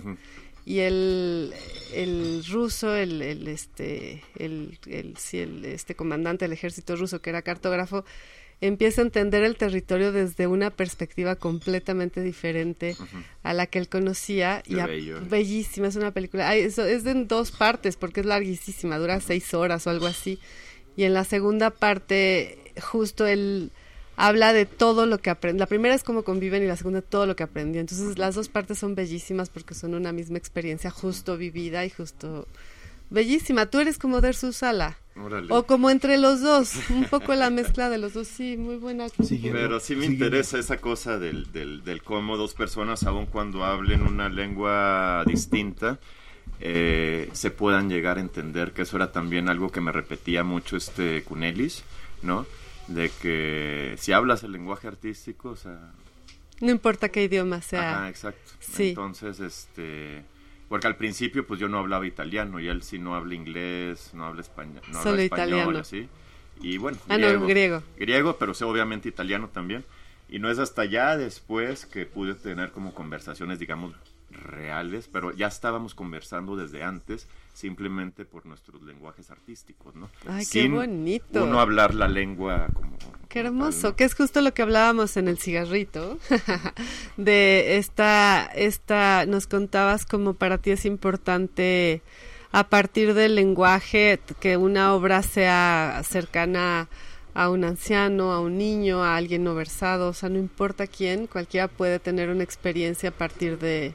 Claro, sí, sí, y bueno, eso, es, eh, eh, insisto, subrayo, creo que es también como de las fuerzas ahí como de, eh, de dentro de mi trabajo, en donde es un tipo de obra, este, que mi abuelito, mi sobrina las, las pueden entender, pero luego ya también puede llegar una persona más estudiada y tal vez pueda como profundizar más. Claro. Pero lo importante es de que ya estoy dando un panorama para que todos, o al menos el que quiera dialogar, pueda entrar en ese diálogo. Y también mi modo de escribir o de platicar las obras eh, eh, va por ahí, ¿no? Que evito como todos estos lenguajes tan académicos que aprendí en la De Esmeralda. Pollens, ¿verdad? De Ajá, y de Pollens. Te Pollens, dio ajá, clases. Pollens. De- de- Te dio ajá. clases y dijiste eso, justo es lo que no quiero Entonces, hacer. Es justamente porque creo no, que... no, no, no me levantes falsos. No, lo que pasa es de que, este, o sea, si, si el arte es este universal y, y el arte es una diversidad, ¿por qué, o sea, los discursos empiezan a sonar eh, igual? Las academias de arte, ya sea en París o en México o en Nueva York o ta, ta, ta, nos están dando como esa misma cosa y, y, y nos están haciendo Oxos o 7-Elevens a los artistas porque Sí, ya entonces- están homogenizando, ¿no? Claro, entonces todas las exposiciones se llaman cartografía narrativa de este ¿cómo se llaman Pero las bueno, no, exposiciones es que actuales? según yo, el arte contemporáneo sustituye a la narrativa convencional. Sea, Definitivo, nuevas- sí. las nue- la, nueva la, nueva forma de relatar al mundo está hecha desde los artistas y que se puede ver ya sea en libros fotográficos, en exposiciones, Sí. en, en videos, en ese sentido. O sea, eh, el, el- el- el ladrillo farragoso, se- ah, con algunas contadas excepciones, se ha quedado en el siglo antepasado. Sí, totalmente. Es muy bonito eso que la- el arte diga ahora y ya, la narrativa después analice lo que quiera. De todos modos, siguiendo por el lado banal, me hace- pienso en una serie de televisión, ¿no? Eh, eh, los paseos de, de Calixto. Calixto salga a pasear con, con un- y sea esta, esta tensión justamente de que tengo un cámara y un micro juntos y qué voy a hacer con ellos o no y cómo O como un documental de Werner Herzog, más bien. Ajá. Bueno, hay que visionario. proponerlo. Bueno, yo, este- Ah, yo- ¿Por qué yo no? dejo de, yo no dejo de pensar en Herzog como, bueno, pienso más bien en Fassbinder, prefiero a Fassbinder que a Herzog. El Herzog que me gusta es como eh, esta, esta antítesis a García Márquez que eh, eh, lleva a Klaus Kinski a, a- Al Amazonas. al o- Amazonas y está ahí como dos películas la, la que vemos El y la making que of. sucede, y la que sucede en off El making que, of ¿no? es mejor que la película. ¿Viste el making of de Es- ayuda, ¿no? Sí, es ya mejor que la al película. punto que Coppola tuvo que irse a, a hacer el, el corazón de las tinieblas y hacer el making of para que dijeran, mira, nosotros también como los alemanes podemos hacer películas en situaciones extremas. Yo quería preguntarte por esta pieza tan bonita que tienes de Sí. concierto a 64 manos, Ok. que donde usas el cuerpo como tú platícanos, para que, bueno, porque además las imágenes si uno entra a tu página, Sí. ves estas partituras hechas de manos que no están ahí, sino que están golpeando, están sona- están Sí, bueno, es, ese es eh, parte de los eh, de, un- de los proyectos que ya mi regreso a México, donde Abril Sales, que es este esta chica allá en Monterrey, que lleva un espacio dedicado a artistas que trabajamos con el cuerpo, que se llama La Cresta, me hizo la invitación y específicamente era trabajar en la Escuela de Música y Danza, en la, en la Escuela Superior de Música y Danza de Monterrey. Entonces todo el cuerpo de obra nace en 22 días de yo estar frecuentando este- esta escuela y es entre fotografía y video. Específicamente esta pieza está realizada en una de las aulas de los músicos, en donde los pizarrones ya están... Este, Ah, las líneas ya estaban, no las hiciste. no, no, no, no. O sea, tú entras a, las, a, a la- a la- a una aula de música y ya están este, todas estas, ¿cómo se le llama? La- pentagrama. Exacto, Pentagramas. sí. Entonces simplemente pues posicioné la cámara en- y con mis manos es como el gesto que tratan de ser como notas musicales y que al mismo tiempo están generando un, un- sonido, ¿no? Entonces es un poco así lo que, eh, como nace esta, esta pieza. Obviamente se llama concierto a 64 manos porque son 64 veces las que golpeó el pizarrón y 64 diferentes gestos, ¿no? Con, con, con la mano. Y este... ¿Y eso para que para que fueran como 8 por 8? No, simplemente porque eh, vi que en las partituras luego dice concierto a cuatro manos, ya. concierto a no sé cuántas más. Yo dije, ah, bueno, pues este es concierto a 64 manos porque Así salió. así, así fue. Terminé con la mano un poco dolida. Es lo que te iba a preguntar, Sí, ¿cómo sí. acabó la mano? Pues, eh, pues ya sabes, ¿no? Nada que, este, que en una semana no se te quite. Y estuvo bonito porque el día de la inauguración, que se presentó ahí ¿Lo en la presentaste escuela, en vivo? Eh, sí, o sea, fue una, una, una proyección, o más bien una pantalla como muy grande, este, que hacía también diálogo con la misma arquitectura de esta escuela, que es muy bella y es también como muy monumental. Y eh, dos profesores de la escuela de música intervinieron a esta, en este mismo video, ¿no? Entonces, mientras sonaba la mano, ellos iban haciendo cosas. Obviamente tuve que poner el video en loop para que ellos tuvieran al menos como Tiempo. un 5, 10 minutos, no me recuerdo cuánto, para que fueran jugando con todo esto, ¿no? Entonces, a veces eh, eh, se quitaba el sonido del video, o sea, del golpe de la mano, y ellos seguían tocando y luego regresaba como esta cues- cuestión percusiva, ¿no? De la, de la, eh, eh, de la, de la mano y así fue como se, se, Ay, se qué presentó. belleza. Pero luego también, por ejemplo, cuando se presentó en Italia, es nada más como la imagen y todo, y ahí hacía también como mucho sentido con todo este lenguaje eh, de manos que tienen los italianos, ¿no? Mm. Entonces se podía leer desde otro, desde otra perspectiva, ¿no? Desde otro Qué lado. ¿eh? interesante. ¿La viste, Pollens? Sí. Lo estoy pensando justamente. Y hay una segunda, ya nada más para terminar Ajá. con eso, hay una segunda parte de eso, porque ese es el video y luego está el concierto a 280 manos, pero esas son Ah. nada más fotografías y ahí sí mandé a hacer, o se hicieron, como una especie de partituras tal cual. Y la idea es de Ah, que es algún músico eh, reinterprete esto, pero pues no ha habido ningún valiente todavía. Bueno, que- aquí hacemos el llamado. sí. Amigos músicos que nos están oyendo, Ajá. A ver si alguien quiere. Son como 8 o 7 como páginas. Y pues ya cada músico tendrá que, que ver qué sentido le da cada gesto, ¿no? Si eh, la mano cerrada es un silencio, o la abierta, o qué sé yo. ¿no? Ponerle Ajá. valor Como que ellos, ajá. eh, a eh, cada... me Qué recordaste divertido, qué a divertido. esta, esta pieza de Steve Reich que se llama Drumming. Ok. cual, ¿no? Tamborillero. que, que, eh, toca justamente una serie de, de- Son músicos tocando percusiones en términos sistemáticos y que se va haciendo una texturización. Este es golpeteo, ¿no? ¿Cómo le dirías? El- el entonces, guamaceo.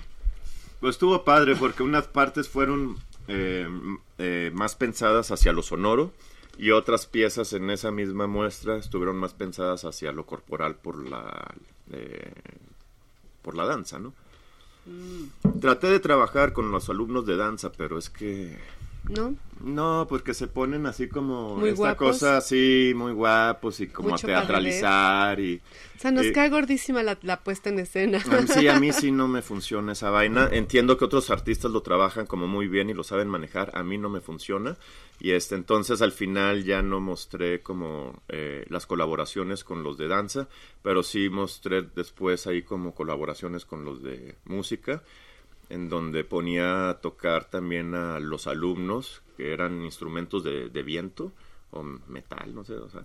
Y luego yo entro con mi cuerpo y, y voy cambiando el sonido de la trompeta, pues porque meto el cuerpo, entonces ya no está saliendo el aire, o del cuerno francés, o de la flauta, del clarinete. ¿Y no se enojaban? Eh, no, porque obviamente les Sabían pedí permiso obra- y les expliqué, ta, ta, ta, y más bien estaban contentísimos el día Ah, de la inauguración de verse ahí como en una pantalla, ¿no? Pero es justo esta manera, eh, porque cuando hablamos del cuerpo, yo me quedo pensando, eh, somos algo aparte de nuestro cuerpo, o sea, es algo que nosotros funcionamos si el cuerpo nos obedece o somos eso. Y eh, veo tus trayectos, por ejemplo, ¿no?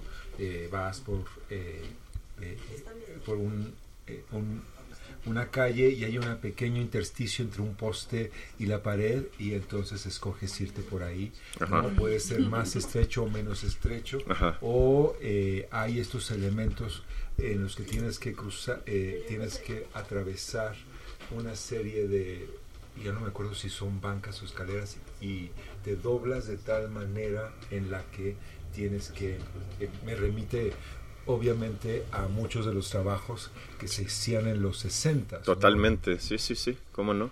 Y este, y bueno, ahí era un modo de relacionarme con el nuevo espacio al que había llegado, ¿no? En este caso es Roma, todos esos como Entonces acababa de llegar y pues una de las cosas principales para mi chamba o también para mi persona es ubicar donde me encuentro, ¿no?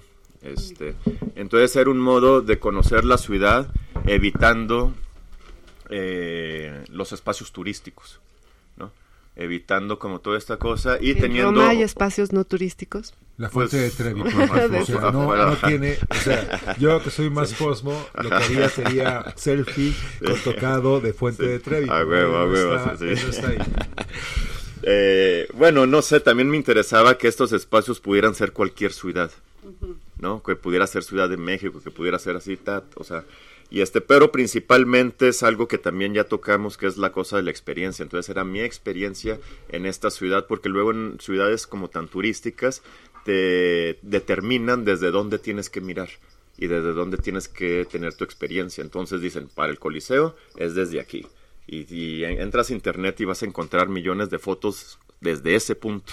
Yo tengo esa foto. Porque sí, mucha gente, o sea, o tal cosa se tiene que mirar desde aquí y a mí no me interesaba eso. Yo quería una experiencia como eh, eh, eh, propia, auténtica o personal con este nuevo espacio. Entonces comienzo con este tipo de, de, de acciones como, o bueno, sí, muy sutiles, ¿no? De nada más recorrerla y atravesar y no dejar rastro tampoco, ¿no? No, más No dejar huella. documento de- eh, eh, videado no, no queda nada. Exactamente, sí. No es como tal vez en los artistas, regresando a lo que decías de los 60, 70, en donde tal vez ibas a donde Richard Long hizo tal cosa, tal vez puedas ver su círculo de piedras que dejó ahí hecho. Y que ahí regresamos a la huella del hombre sobre la naturaleza. pintura, y en o- mi caso es de que no dejó pues, huella más que el- obviamente el documento de video Sí. o fotográfico. ¿no? Pero de todos modos, eh, tú trabajas con, con lugares en los que ha habido otras cosas y haces referencia a ello como en espacios que, aunque ya no esté, en otros tiempos estuvo alguien más y hizo tal o cual cosa. ¿no? Sí, pues me gusta también abordar el espacio desde aspectos históricos, entonces, este, cuando puedo, o eh, me aviento ahí como una pequeña, ¿cómo se dice? Investigación, y este, y, y, sí, eso es simplemente otro modo de abordarlo, ¿no? Que puede ser desde lo político, desde lo eh, formal, desde lo poético, desde lo histórico, y a veces, ¿por qué no? También que me lo disfruto mucho desde el humor, ¿no? Desde el mismo juego. Justamente. Entonces, por ejemplo, esa acción que hago en, en Albania, en Tirana, que me subo al mausoleo de, de Enver Hoxha, no el antiguo dictador, y después de subir me dejo caer así como en resbaladilla, y es una metáfora sobre el poder, ¿no? Del subir y cómo baja, tan, tan, o cuando en Palermo juego con el sub y baja, que es justamente al lado de, de la casa de donde nació uno de estos jueces asesinados por la mafia en los 90. Entonces, este, simplemente estoy colocando piedras que tengo a mi alrededor en el mismo sub y baja para llegar a un balance y estoy haciendo referencia a la escultura clásica de la dama La de, la, justicia. de la justicia, ¿no? Entonces sí, también abordo las cosas Es desde... pieza hermosísima, de hecho. Gracias. eh. Es- entonces, aún te digo, cuando parezca, parece que nada más estoy jugando, haciéndome güey, muchas tienen como también este, todos esos trasfondos que, que, que les dan un peso y les dan cierto cuerpo, ¿no? O sea, Eso me lleva a preguntarte, y el público en general que llega y te pregunta, que cuando se envalentona y dice, ahí está Calixto, le voy a preguntar por qué hizo esto, este sube y baja, por qué las piedras, qué, Qué- es que, qué me eh, está diciendo? eso está padre porque cuando mi sobrino, mi sobrina me lo dicen, ellos lo entienden simplemente como un juego, ¿no? Que es válido, ¿no? Desde su edad y así como... Pero luego viene, pues, o- no sé, un compañero que también hace arte y me cuestiona y ya nos ponemos como a profundizar en las piezas o en esta pieza en específico. ¿Qué te pregunta nuestra queridísima y bellísima Ariadna Ramonetti? Eh, Saludos, Ariadna. Saludos a la doctora Ramonetti. Ah, claro, sí, la, la doctora. doctora. Ramonetti, sí. Este, pues fíjate que ahora que participé en estas mesas no fue tanto de preguntas, simplemente me cedió como 20 minutos para que presentara eh, eh, piezas que he realizado en los últimos años en Monterrey que muchas tienen que ver con el paisaje porque es imposible estar en esa ciudad y no tomar en cuenta las montañas. O qué belleza el paisaje de Monterrey, ¿verdad? Bueno, qué belleza, pero también tenemos como toda esa otra contraparte. El atropello. Que es el, eh, la, la, misma industria, este, que así como genera todos estos trabajos para lo, la gente obrera regiomontana, pues también es la misma que va deformando nuestro, nuestro paisaje y nuestro entorno y la calidad de nuestro aire. Entonces, más que hacerme preguntas, Ari más bien me cedió como 20 minutos para que presentara un cuerpo de obra que, que, que, que toca como estos puntos que a ella también le interesan, que tienen que ver con el extractivismo, ¿no? Entonces, pues nada. Esta pieza en Topo Chico que hiciste. Ah, la del video. Sí, sí, sí, que eh, bueno, esa fíjate que eh, acompañé a Arturo, porque él andaba haciendo unas grabaciones, Arturo Hernández Alcázar, que también está Saludos. acá, saluditos. Este, entonces yo me ofrecí como chofer de él para llevarlo y no sé qué, ir a las pedreras. Ay, qué divertida, debe, debe, No, debe pues sí, haber sido estuvo- estuvo divertido, estuvo Me imagino divertido. los excesos este, de, de conversación. Exactamente. y este, entonces mientras él estaba haciendo sus cosas, pues yo trae, también traigo mi cámara y yo eh, me aventé este, este video que simplemente dejo la impronta de mi, de mi cuerpo sobre el muro ya liso de la montaña. O sea, del muro ya cortado, ¿no? Porque también regreso, ¿no? Este tipo de información no existe en la naturaleza. Y con el calor así intensísimo de allá, eh, la impronta del, del cuerpo, porque es entre sudor y agua, eh, la chupa la piedra. Entonces, la idea de la, la de la... O sea, es la mano del hombre sobre el paisaje y al mismo tiempo la desaparición del mismo, ¿no? Sí, el Entonces, paisaje haciendo nada. entonces es un, es un video agua. como de un minuto, y acá, pero que se plantea como todo, todo esto, ¿no? Y Qué este, interesante, cuánta cosa en tan... ¿Cómo se- tan... Eso me lleva justamente a tu homenaje a Situombi. que- Ah, también, sí, sí, y- sí. y- Pues, Y. Lo hice exactamente en, en, en, en esa, en esa misma cantera. Entonces, mientras hacía, hago uno, hago otro y hago otro, entonces ya luego en la casa yo veo que vale la pena y que no vale la pena, ¿no? Que, por ejemplo, el homenaje a C.I. Twombly no lo considero obra, pero sí son cosas que luego ¿Por subo. qué? Pues porque... no- Era un divertimento. Sí, ajá. Y el otro sí lo veo con una Con fuerza ya una- más este, Sí, son lugares poética. distintos. Sí, sí, hay sí. un juego, hay una reflexión. Sí. Digamos que es un equivalente al ensayo lo que hizo con. Ujú. Sí, o solo un... Yo quería preguntarte mucho por este nomadismo, que lo tocamos hace rato muy levemente, de que todo cabe en, tu mal- en la maleta, pero tuviste esta infancia de movimiento. Sí.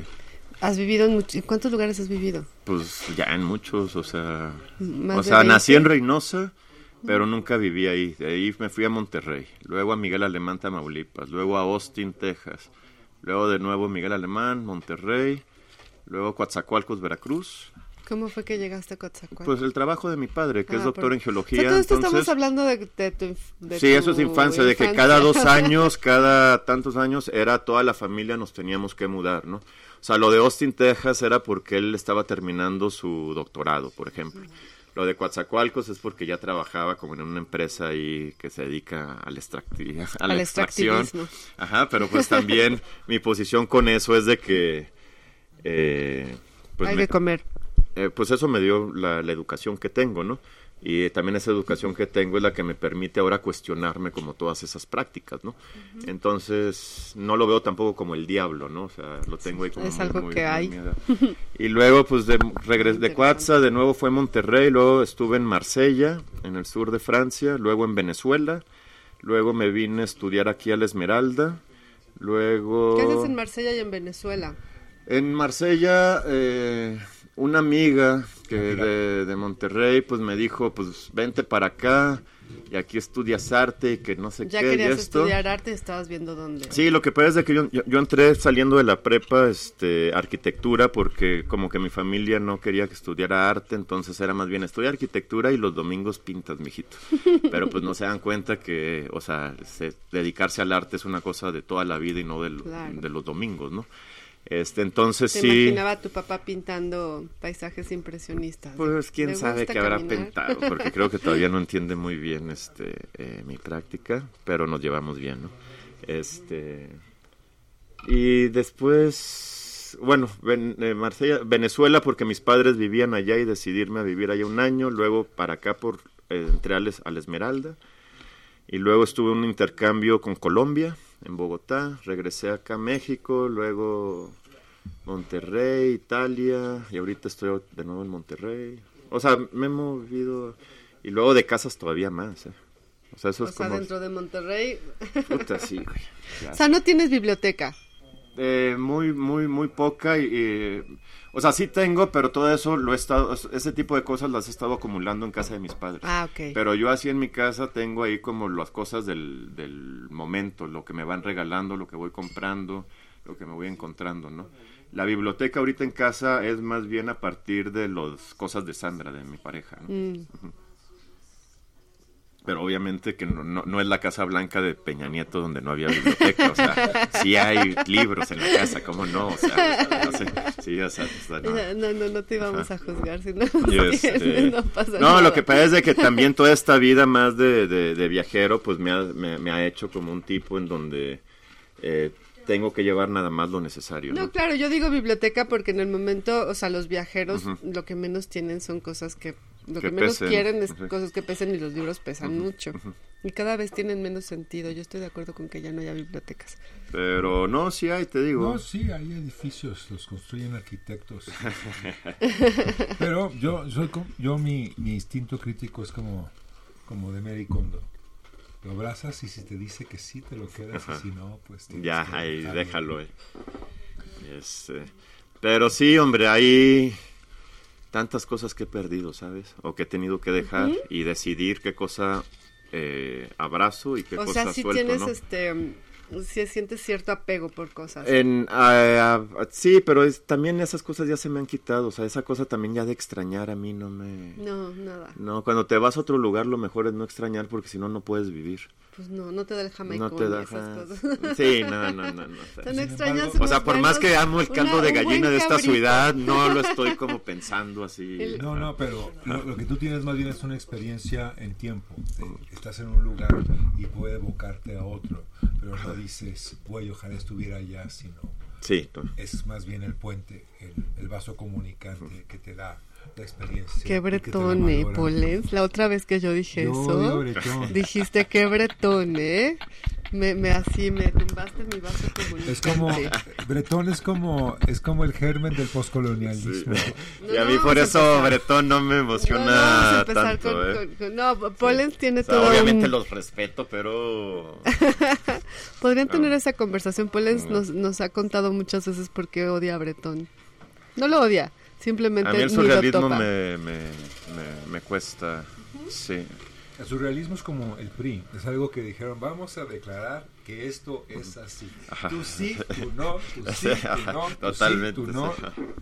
Este, Pues vámonos a música para que Vámonos con... para quitarnos esta sensación otro surrealista. Ajá. sí. ¿Qué Esta va- no dura tanto, ¿no? ¿No? ¿Cuál sigue? Vamos a escuchar un puño de tierra de Roma. Eh, como la autobiografía, no, la biografía Sí. musicalizada de Calixto. Estamos aquí de vuelta con Calixto Ramírez, eh, artista del momento, de la circunstancia, del espacio ocupado y por ocupar, por la desocupación de los lugares, por el intrilingüis de las cosas.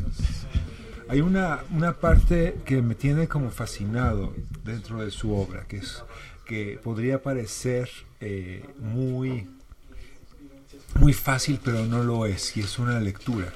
Justamente, y ahora que lo veo, tiene correspondencias justamente con tu pieza de, de la ceniza de tabaco, que es, es estas, estas eh, documentos de performances en los que estás en el viento, en pleno campo, y que estás formando figuras y formas que se va que están en ese momento no tal cual como nos referíamos a estas piezas gigantescas de 40 toneladas que puede haber afuera de los museos pero que suceden nada más en ese instante y que se desaparecen por ejemplo.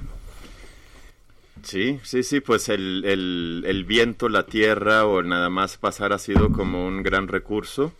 Este, he aprovechado creo que en, diferentes ocasiones los días los días perdón este ventarrosos y con eh, diferentes a los dioses eh, sabemos eh, que es a los dioses a los que te han motivos, favorecido ¿no? porque en la de liberación este en donde me peleo como con una sábana es una pieza realizada para una muestra en Nápoles en el Museo del Novecento entonces era tomar un elemento del paisaje urbano napolitano que son como bueno, en los barrios populares, ¿no? Como todos estos tendederos, la sábana, y este, pero justamente me tocó que ese día del ventarrón era el día de la liberación en Italia, ¿no? Entonces, este, simbólicamente para mí tenía como también ese peso del, del, del y que bueno, que al, tip, al final en el video el tipo no se puede eh, liberar, ¿no?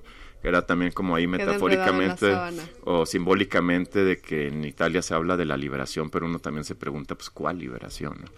Este, porque se, sacan a los nazis, pero pues ah, entran los... cuando los fachas dejan de ser fachas en Italia. Exactamente, sí, sí, sí, entonces es como, ¿qué liberación, no? ¿Liberación de, cuál, de cuál siglo? entonces, e, este, esa pues tiene sus cargas ahí como digamos poético-políticas, ¿no? Pero luego si nos pensamos en Periplo, es una pieza que aun cuando es en, en, video, la lógica es más escultórica, ¿no? Donde simplemente me quito mi camisa y esta se eh, toda la información, el espacio negativo de mi camisa se llena a partir del viento, que es lo que mi cuerpo tan flaco no puede hacer con mi misma como ropa. Entonces están como todas estas formas cambiando y eh, es un modo también de plantear la escultura desde lo eh, efímero, ¿no? O en, en, en, palabras de, de, este artista suizo que me encanta, que justamente se me olvidó el nombre, ahorita me acuerdo, es escultura tiempo, ¿no? Eh, que es brindar eh, como todas estas condiciones al escultórico y brindarle como una condición efímera para alejarme también de estas 40 toneladas que están afuera como de los de los de los museos, ¿no? Y este y y bueno, un poco, un poco así, creo que con estas dos piezas puedo como explicar ahí un poco mi relación con el viento, pero es, de nuevo, es utilizar lo que tengo ahí en el momento a veces es la tierra, a veces es la piedra y a veces ha sido también el, el, viento, Que ahorita recordando otra pieza, este, la de línea en el paisaje, el viento me sirve como para dibujar o redibujar, digamos, el horizonte, pero al mismo tiempo hacer visible lo invisible, que justamente es el viento, con el movimiento de esta línea, ¿no? Que esta línea justamente es un, un eh, una cinta de estos cassettes VHS, betas, así que... Ah, que vuelan muy bonito. Ajá, y que, y que es muy común encontrártelos así enredados en una reja, en el árbol. Entonces son como elementos que agarro ahí mismo en el, en el espacio donde me encuentro y que los llevo este, para, a, utilizar para este tipo de, de obras, ¿no? Qué bonito, justo nos contabas fuera del aire de esta pieza en la que hay una madera con un hoyo y ves a alguien y dices, mete la mano, el brazo. Sí, pues ahí estaba en, en, Oaxaca echándome una cheve así como en una palapa y este y vi nada más ahí la madera con el con el hoyo y le pedí como a un muchacho que andaba por ahí que se posicionara y que sacara su, su, su brazo, ¿no? Y de ahí se genera esta obra que se llama manca, ¿no? Que manca en italiano significa falta o también extrañar, ¿no? Pero aquí más bien era como por la idea de la, de la, de la falta, ¿no? De solamente mostrar la fragmentación del, del cuerpo y que eso también de cierto modo eh, eh, me interesaba, ¿no? Hablar como de toda esta problemática en el país, ¿no? De la fragmentación de, los cuerpos, ¿no? Eh, por, por las desapariciones o por el crimen organizado, ¿no? Entonces, pero al mismo tiempo también es una pieza que te puede recordar a la piedad de Miguel Ángel, ¿no? Cuando el Cristo tiene así el brazo cayendo, o a la muerte esta de, ¿cómo se llama? En la bañera. Sí, el del... Eh, ay, ¿cómo se llamaba? David, no, espera. No. sí, el revolucionario. Sí, sí, sí, sí. Eh, bueno, ahorita me, acuerdo y ahorita también. me acuerdo el nombre de, del otro artista que estaba mencionando. Eh. Entonces, Pero sí tenemos pues, las referencias en la cabeza. Pues son, son, son cosas que van sucediendo o que, o que voy realizando ahí mismo en el momento con lo que tengo a la, a la, a la mano, ¿no? Porque aun cuando no es que tenga reglas, pero sí ya es un, un, un, un modo de trabajar, ¿no? Que después de años, pues de alguna manera es parte de mi proceso creativo, ¿no? Sí, que parecieran como, como soluciones muy fáciles, pero que están tras, o sea, trascienden por la carga política, por la belleza, por la simplicidad, por todo, por la rapidez incluso, pero tienes estas piezas complejas de las que hablábamos también fuera al aire del color, de estos cartones de color, Sí. donde sí me imagino que hay mucha cocina, mucha para llegar al al color exacto. ¿nos Sí, sí, sí, bueno, pues eh, ya últimamente mi pinturas son, eh, o más bien lo... pinta más allá de Bellísimas, no, son, son estos cartones Sí, como de cartón de una caja cualquiera, sí. que tienen estos colores que ahora nos explicas. Ajá, nos. Sí, pues lo que me interesa de, de todas esas investigaciones es más bien el, el- la luz y el color del punto geográfico donde me encuentro, ¿no? O sea, el punto geográfico es el que determina todo, ¿no? O sea, nuestra cultura incluso, ¿no? Nuestra arquitectura, nuestra comida, todo. Entonces, ya en términos artísticos, este, si estás en el Polo Norte, pues tienes un, una luz y color específico a que si estás en el Amazonas, ¿no? Entonces, en los lugares por donde voy viajando, este, em- eh, comienzo a hacer estas cosas que comienzan siempre, obviamente desde la experiencia, pero de ahí pasan por el ojo de mi cámara, que ahí también cambio un poco de eh, cómo la tenga calibrada y luego esa información cuando la bajo a mi computadora vuelve a cambiar ligeramente porque depende de cómo tengas el contraste y el brillo de tu monitor. Y entonces de ahí todo eso lo vuelvo a sacar digamos en físico que es cuando ya lo llevo al, al papel o al cartón. Y este pero siempre trato como de ser muy fiel a ese último este color que ya es el de la compu no entonces es también como nuestras herramientas con las que convivimos hoy en día no como la compu o el mismo celular nos van filtrando como toda esa información no o la- el, Y el mismo, mismo ojo, de la ojo, y el mismo ojo entonces es sí, como porque tú y yo veremos el mismo atardecer, pero los colores son diferentes. Dicen que las mujeres tenemos más conos y por lo tanto vemos colores más brillantes. Por eso los hombres dicen, no sé, dicen los que saben. resumida. no que, bueno este, Pero, pero no es- tenemos es nada que hacer con los Sí. pajaritos. Los Hay pajaritos que- ven muchísimos que- colores que no tenemos ni, hay que ni en la cabeza, ni pensar que los ojos ven todas estas cosas y nosotros decidimos ver unas cosas y otras no. En los mismos términos en los que no estamos viendo las dos imágenes que producen nuestros ojos, sino aquello que producen entre los dos. O sea, es como una a posteriori. A pesar de que decimos, estamos viendo esto con mis propios ojos, es, es una a posteriori que ya ordenó la cabeza y en lugar de tener dos calixtos enfrente de mí, tengo uno solo. Polen, ya te me aloca- se me alocaron tus ojos. No, es así como está en dos como partes hacer visco, distintas. como hacer visco.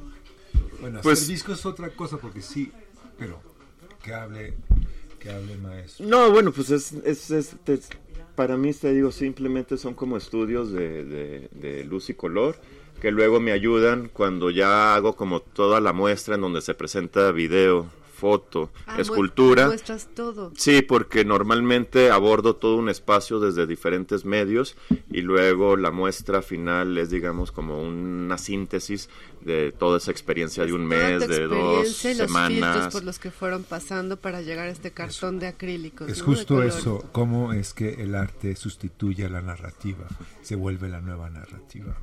O sea, a mí me O la prenarrativa, ¿no? O sea, porque a No, no, partir no de es la ahí... narrativa, porque no es prenarrativa. Pero no es nueva, Prenarrativa sería No es nueva, Marquitas. Poles. Marquitas es prenarrativa. Pues no es nueva.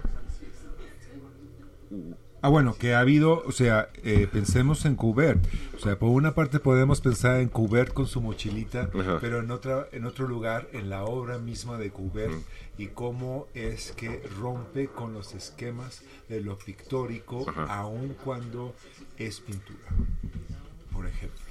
A mí me interesa mucho el tema de los filtros, ¿no? Ajá. De cómo la observación produce algo, la experiencia que es tuya, de lo que hablábamos antes. Nadie más lo vivió más que tú y tú, solo tú sabes. Solo O, tú, ¿no? tú, tú, Ya estás empezando a burlarte de lo que digo, Poli. Luego está la cámara, que también eres tú, Ajá. pero que pasa por un aparato, luego se traslada a la computadora, luego... Y luego de ahí vuelvo a, a sacarlo desde mi ojo y este y eso es lo que finalmente Y luego el eh, montaje, queda. termina en este montaje Sí. en el que estás viendo Bueno, todas eso las capas. lo he hecho poco, apenas en esta última muestra en Italia, este que Ay, pude ¿por qué como no la hacerlo así. al DF? Pues, Queremos ver eso de no, los pues es que colores. pues que me inviten acá, o sea, yo no Oigan, ya. entiendo por qué luego en otros lados me invitan más que acá. Estaría precioso Es ver esa. raro. Cuando, lo, cuando la presentes, este, invítanos. porque- Pero como quiera, no, no, no me interesaría traer esa muestra acá, o sea, sería hacer una muestra específica Para para, el. DF y con el contexto del DF, O que sea, es como a mí me vamos a ver gusta. los colores. No, de cuenta que tendría que ser... Tiene, eh, tendrías que viajar. El ahí, jardín sí. botánico y te bien. invitan y estás en el jardín botánico y a partir de esa experiencia porque es una nueva historia, es un nuevo No, cuento, mejor es vámonos una a nueva Italia. Sí, yo tengo esa, e- esa cosa que cuando me invitan a exponer no es como que llego ya con la obra. Es de que yo digo, va, pero tengo que producir la obra ahí y eso es, pues, porque a veces, ¿qué tal que no te sale? ¿Qué tal que no hay nada? Es No, pero con la nada sí puedo trabajar, porque eso es también una de mis Ah. condiciones, trabajar con poco y nada. ¿no? Mm. Pero no, es más bien el riesgo de no, lle- de, de- de no traer ya lo seguro. Yo tengo pues, muchos compañeros que respeto mucho y entiendo que en el arte cada quien trabaja como, como puede o como le gusta, pero no es así como que yo ya llego con mis 10 cuadros o mis 10 fotos Sí, nada claro, más para para, montar. para montar. Yo más bien llego, veo dónde me encuentro, veo el contexto, hago un pequeño como estudio histórico, tantum, tantum, y desde ahí comienzo a producir piezas específicas para ese espacio. ¿no? Ay, qué maravilla. Y dentro de esa es- eh, cosa específica, pues te digo que últimamente estoy incluyendo como la pintura, pero desde eh, con, con esa cosa, ¿no? Del- desde ese punto geográfico, qué colores hay y qué luz hay, ¿no? Entonces, o sea, ahorita tengo una serie que pueden ser como muy parecidas, pero una, bueno, es básicamente lo mismo, pero unos son a partir de los paisajes del noreste mexicano y los otros fueron a partir del paisaje de Monteluco, que fue donde estuve en, en Italia el año pasado, ¿no? Entonces también se vuelve una cosa como cuando eh, Monet eh, eh, pinta esta catedral a diferentes eh, horas del día y a diferentes periodos del año, ¿no? Entonces yo me levantaba y este mismo paisaje, una foto en la mañana, una foto en la tarde, una foto más tarde, una foto ya casi al anochecer. Y entonces desde ahí es donde saco las paletas de color, ¿no? Que son las que utilizo para, para Qué esto. ¿no? bonito. Y ¿Y es- hace cuánto expusiste en entonces, el ¿Cómo llegas a DF? los pigmentos? ¿Cómo Ah, ves bueno, esos sí, esa colores? y- pregunta. Ah, bueno, bueno, bueno, bueno, bueno. Trato de ser obviamente lo, lo, lo, lo más fiel, pero también por cuestiones de ligereza y todo, eh, viajo con los tres colores primario, primarios, perdón, este, luz y, digo luz, eh, blanco y, y, no- luz, que sería el negro, ¿no? Entonces desde ahí trato de, de, de pegarle eh, a, a eso. Hay colores que sí, no puedo, entonces me tengo que esperar a ir a la tienda de arte y no sé qué y conseguir un azul que sea más tal para ¿Te ha poderlo. pasado que haya colores que no puedas reproducir? Sí, sí me ha pasado. Y Y no, es, no te... me Sí, No ¿verdad? duermes, ¿verdad? Es lo que quiere decir Sergio, no duermes. este Sueñas en ese color. y ¿Y se te quedan en la mente? no, pues simplemente agarras otra paleta. Ya, lo dejas. Pues sí, ya. O sea, no te clavas. O sea, con te clavas y estoy ahí después de tres horas de que no pude sacar ese color, digo, no, ya, ya. Ya, Ya, ya, basta, me basta. olvido de No, que no lo se vi. aferra. Eh, Me olvido de que lo Fluye. vi. Qué zen es Calixto. ¿Dónde lo había aprendido? No sé si en En- Roma. Tal vez en, no en, en, en la frontera. Eh, yo creo que lo aprendí de niño cuando tenía más como la, la conexión con el campo, ¿no? En el campo. Sí, porque cuando estábamos en Miguel Alemán era una vida más del rancho, ¿sabes? De acompañar a, a- Como mi abuelo se enfermó, mi padre en vez de trabajar en lo que había estudiado, se tiene que... eh, eh, pues encargar de eso, ¿no? De las ¿Y tu siembras abuelo de... vivía allá? ¿O sea, era- Mi abuelo vivía en, en Reynosa, donde Ah, nací, ¿no? Que de hecho por eso nací en Reynosa, por un capricho de él, como por ese lado solo son mujeres. Le decía, este va a ser hombre, y va a ser hombre, entonces... Van a ser en Reynosa. Entonces mi madre que vivía en Austin, Texas, viajó de Estados Unidos a la frontera, nada más para que... Para que naciera. Sí, porque ya el señor este ya lo tenía... ser gringo, lo ¿no? tenía... Sí, sí, sí, yo creo que... Bueno, yo me siento muy bien. sin- ¿O hubieras preferido ser tejano? No, la cosa es de que en ese entonces no había doble nacionalidad. Entonces mi abuelo decía, no, es que si nace allá va a haber una guerra y se lo van a llevar y que no sé O el qué. río Bravo se va a mover y... Bueno, sí estuvo Corea y estuvo Sí. Vietnam, querido, y luego Sí, estuvo sí. Afganistán. Ajá. Todas las guerras Sí. que ha estado Sylvester Stallone. Al digamos. huevo Rambo, ¿no? Y este... No, pues... eh, Ah, te digo, entonces esa conexión con el campo yo creo que desde niño me dio como una capacidad tal vez de observación a, la, a lo natural, porque ahí pues no es como que iba con otros niños, ¿no? O que, o que voy a hacer yo, o sea, entonces pues tú te sientas y empiezas a observar lo que hay. la naturaleza o los animales y, y, y tal vez de ahí tiene que ver algo como con mi capacidad de observación que ustedes que dicen que sean zen pero también ya la adultez me ha llevado a otras cosas que no Menos son zen. menos zen Cero Sí, menos zen. Me encanta lo que dices. El otro día, el sábado, vinieron unas personas a la librería. Uno era un, un psicólogo de alto rendimiento. Entonces me decía, el golfista mejor del mundo lo entrené yo psicológicamente para que rindiera y diera todo, ¿no? Y pues yo escuchaba, me preguntaban sobre datos, ¿no? ¿Cuántos libros se venden? La gente lee, no sé qué. Les decía, no, ya nadie lee nada. Dice, no, es que está muy mal porque cuando la gente deja de leer, entonces pierde capacidad, pierde todo, no tiene nada, se vuelve que, pues de cierto modo tiene razón. Pero dice, pues hay muchos modos de leer. Una- un señor del campo que nunca agarró un libro, está leyendo todo el tiempo las nubes, está leyendo el tiempo, por ejemplo está leyendo cómo cambia la montaña, cómo crecen los retoños, dónde dar la vuelta, ven una piedra y dicen es aquí a la derecha, leen los caminos, ¿no? Como este japonés que nunca tuvo un libro, el de Sala. Y creo yo que hay muchos modos de recibir información. Al de la película. El de dices. la película, pues no tenía ningún Sí, libro sí. y era un hombre Yo muy estaba pensando sabio. en Kensaburo, eh, ¿tuvo libros o no tuvo libros Kensaburo? Ah, era muy fresa seguro. eh. Bueno, en fin, total que hay, hay, me encanta esto que dices porque hay muchos modos de y fue imposible decirle a estas personas de alto rendimiento Ajá. O tratar de compartir esta esta idea eh, que tengo que, que, que tú representas muy bien con tu historia de vida en la que hay muchos modos de adquirir información que no son necesariamente pues las no sé las occidentales las Sí, sí, sí, yo creo que ahí ¿no? también este Rancière lo deja muy claro en El Maestro Ignorante, en donde habla de como todos estos modos de obtener la información sin que tenga que ser la escuela. la escuela, el libro, tal, ¿no? claro. La cultura, Sí. ¿no? Esta idea de la cultura, Ujú. que, que puede ser chocosa porque Pollens la representa muy bien. ¿La cultura con K dices o la industria cultural? No, hablábamos de tu cultura con K, Pollens. Mi cultura con K, Dios mío. ¿Y cuándo fue tu última exposición en el DF? Eh, bueno, en, el, en la ciudad, en el eh, defectuoso. Pues es este, a principios de este año, en febrero, con... ¿Por qué no me invitaste, Pollens? Estuve en un espacio que se llama Estudio Croma, presenté una pieza este con fuego, era como un cuerpo hecho con tubo de cobre, este conectado por ambos lados el tubo a un tanque de gas y entonces tenía el fuego ¿Por ahí dónde encendido. salía el fuego? Pues le hice unos hoyitos al, al- Ah, Eran ya. Como, Sí. Era como. Era un una- dibujo. una estrella, era Sí, era un, como una especie de dibujo tridimensional en relación a las medidas de mi cuerpo. Era tu cuerpo. Sí, sí, normalmente trabajo mucho con mi cuerpo y con las medidas de mi, de mi, Te lo de mi conoces cuerpo. perfecto. Pues...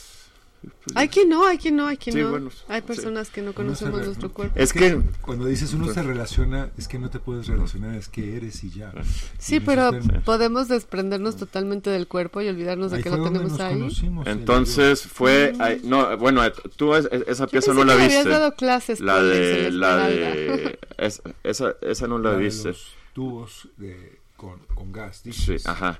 Y luego en, en, esa, en esa misma semana, esta chica con la que me invitó a hacerlo de conciertos, eh, bueno, esta pieza, ella tenía un boot en, en la feria de material y ahí hubo también como una foto y un video mío. y luego con el espacio que llevo con Sandra, que es el espacio madre. ¿Tienes ahí, tú un espacio con Sandra? Eh, sí. A ver, Pero no, es que apenas está comenzando. Esta es, esta es, esta es la es la primera cosa que hemos hecho que fue participar en esta feria de equipo. Ah, Trajimos a dos artistas jovencillos de Monterrey, a Anaís qué Tudón lindo. y a Carlos Lara. Nos estás haciendo lo mismo que hicieron contigo.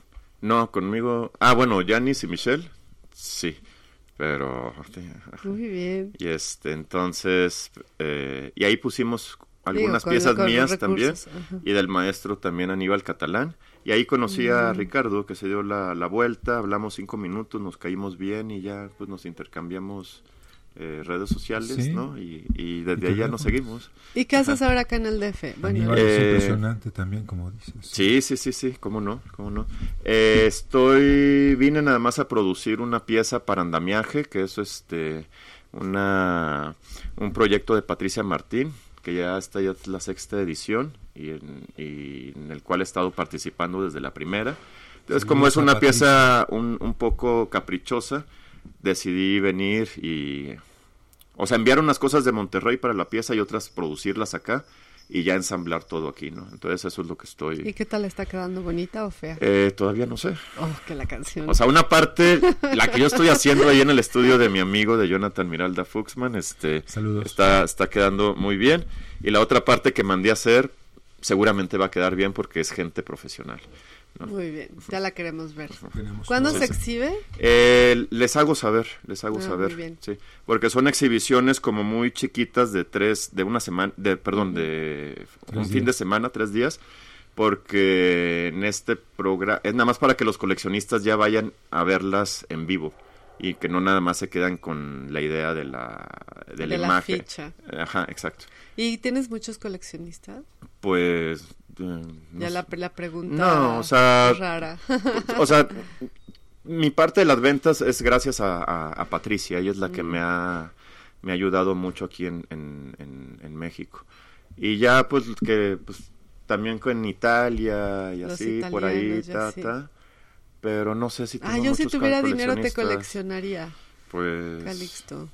Pero podemos- al fin que no, no, con una maletita puedo tener toda tu obra. A ver, pero puedes comprar una cosa chiquita, ¿eh? A Precio, ajá, A precio justo, muy bien. Ahora hablamos fuera del aire. Tenemos- de hecho, ya nos tenemos que ir. ¿Ya se acabó? Se acabó, se acabó. Uy. Siempre haces lo mismo, Polens. Cuando está más divertido todo, te yo terminas mismo, la... yo radio. soy la persona que dice que se acabó. Bueno, podemos seguir, pero ve, el productor dice, ¿cómo que seguimos si ya se acabó? Nos vamos, no, él productor. dice, no, esa culpa no es mía. A mí bueno, no me el tiempo es el pelota". tiempo. Sí, pues hay que tener un formalismo con su las dos horas de su programa para todos y es un, un pecado que ya no pudimos seguir hablando más porque siempre uno se queda con la sensación de que faltaron cosas que Bueno, decir, si ¿no? te faltaron que decir, cosas, sí. Ajá. Y te acuerdas, pues ahora que vuelvas Es al el, DF. es el momento para decirlas así como en los últimos próximos 30 segundos. Vas, vas, vas, vas. Pero Así se va a sí. acordar de eso hasta mañana en la mañana. Sí. Mientras haga su caminata que- matutina. Bueno, le mando como un fuerte saludo a Sandra hasta Monterrey. Saludos, Sandra. Este y sí, nada más a Sandra. Yeah, Saludos a Sandra. qué bonito. Pues muchas gracias, Calixto. Fue Hombre, gracias un placer enorme escucharte. Super artista, Sí. ¿no? Mueran de envidia todos ustedes. Estaban aquí con nosotros. Sí, porque lo que nos con- escuchen además no verán su bonita sonrisa, sonríe muy bonito todo el tiempo. Sí, Ajá. tremendo. Es súper delgado, como él dice. ¿Por qué nos vamos a ir, Calixto? Y vamos a terminar con David Bowie, sí. Con. David, David Bowie, Bowie. Heroes. Sí, sí, sí, Hay como ya 15 cerramos. versiones ya de, de Heroes, pero sí, escogimos la de David Bowie, ¿verdad? Bueno, esperemos que sea una buena. Pues gracias Angélica y a Paulina que nos trajeron las bebidas, Gracias. a Greta y a Daniel que estuvieron ahí acompañándonos escuchando otras músicas, a Emanuel que nos hace los flyers y los diseños de la librería Antonia, muchas gracias Emanuel, a nuestro superproductor Alex y vámonos Vámonos Ricarda, con no, Selvo. Adiós, Ricardo. Selvo. No es Octavia, No es Alejandro, no es Eusebia, tampoco Eduarda, ni Ricarda, ni Armanda, es Antonia. la voz de Antonia. Es Antonia. La voz de Antonia. Esa voz. Oye, ¿por qué Antonia, eh? Porque no es Antonia. No, Polens, es por la librería. Esta es la radio de nuestra librería, Antonia, la oficina del libro. Somos una librería en la colonia Condesa con libros increíbles y extraordinarios de segunda mano, pero muy bien selectos. Muy bien selectos. También tenemos talleres, Y café. eventos, lecturas, y sobre todo radio. Estamos en Antonio Sola 67A en la colonia La Condesa. voz de Antonia, la oficina del libro. La voz de Antonia.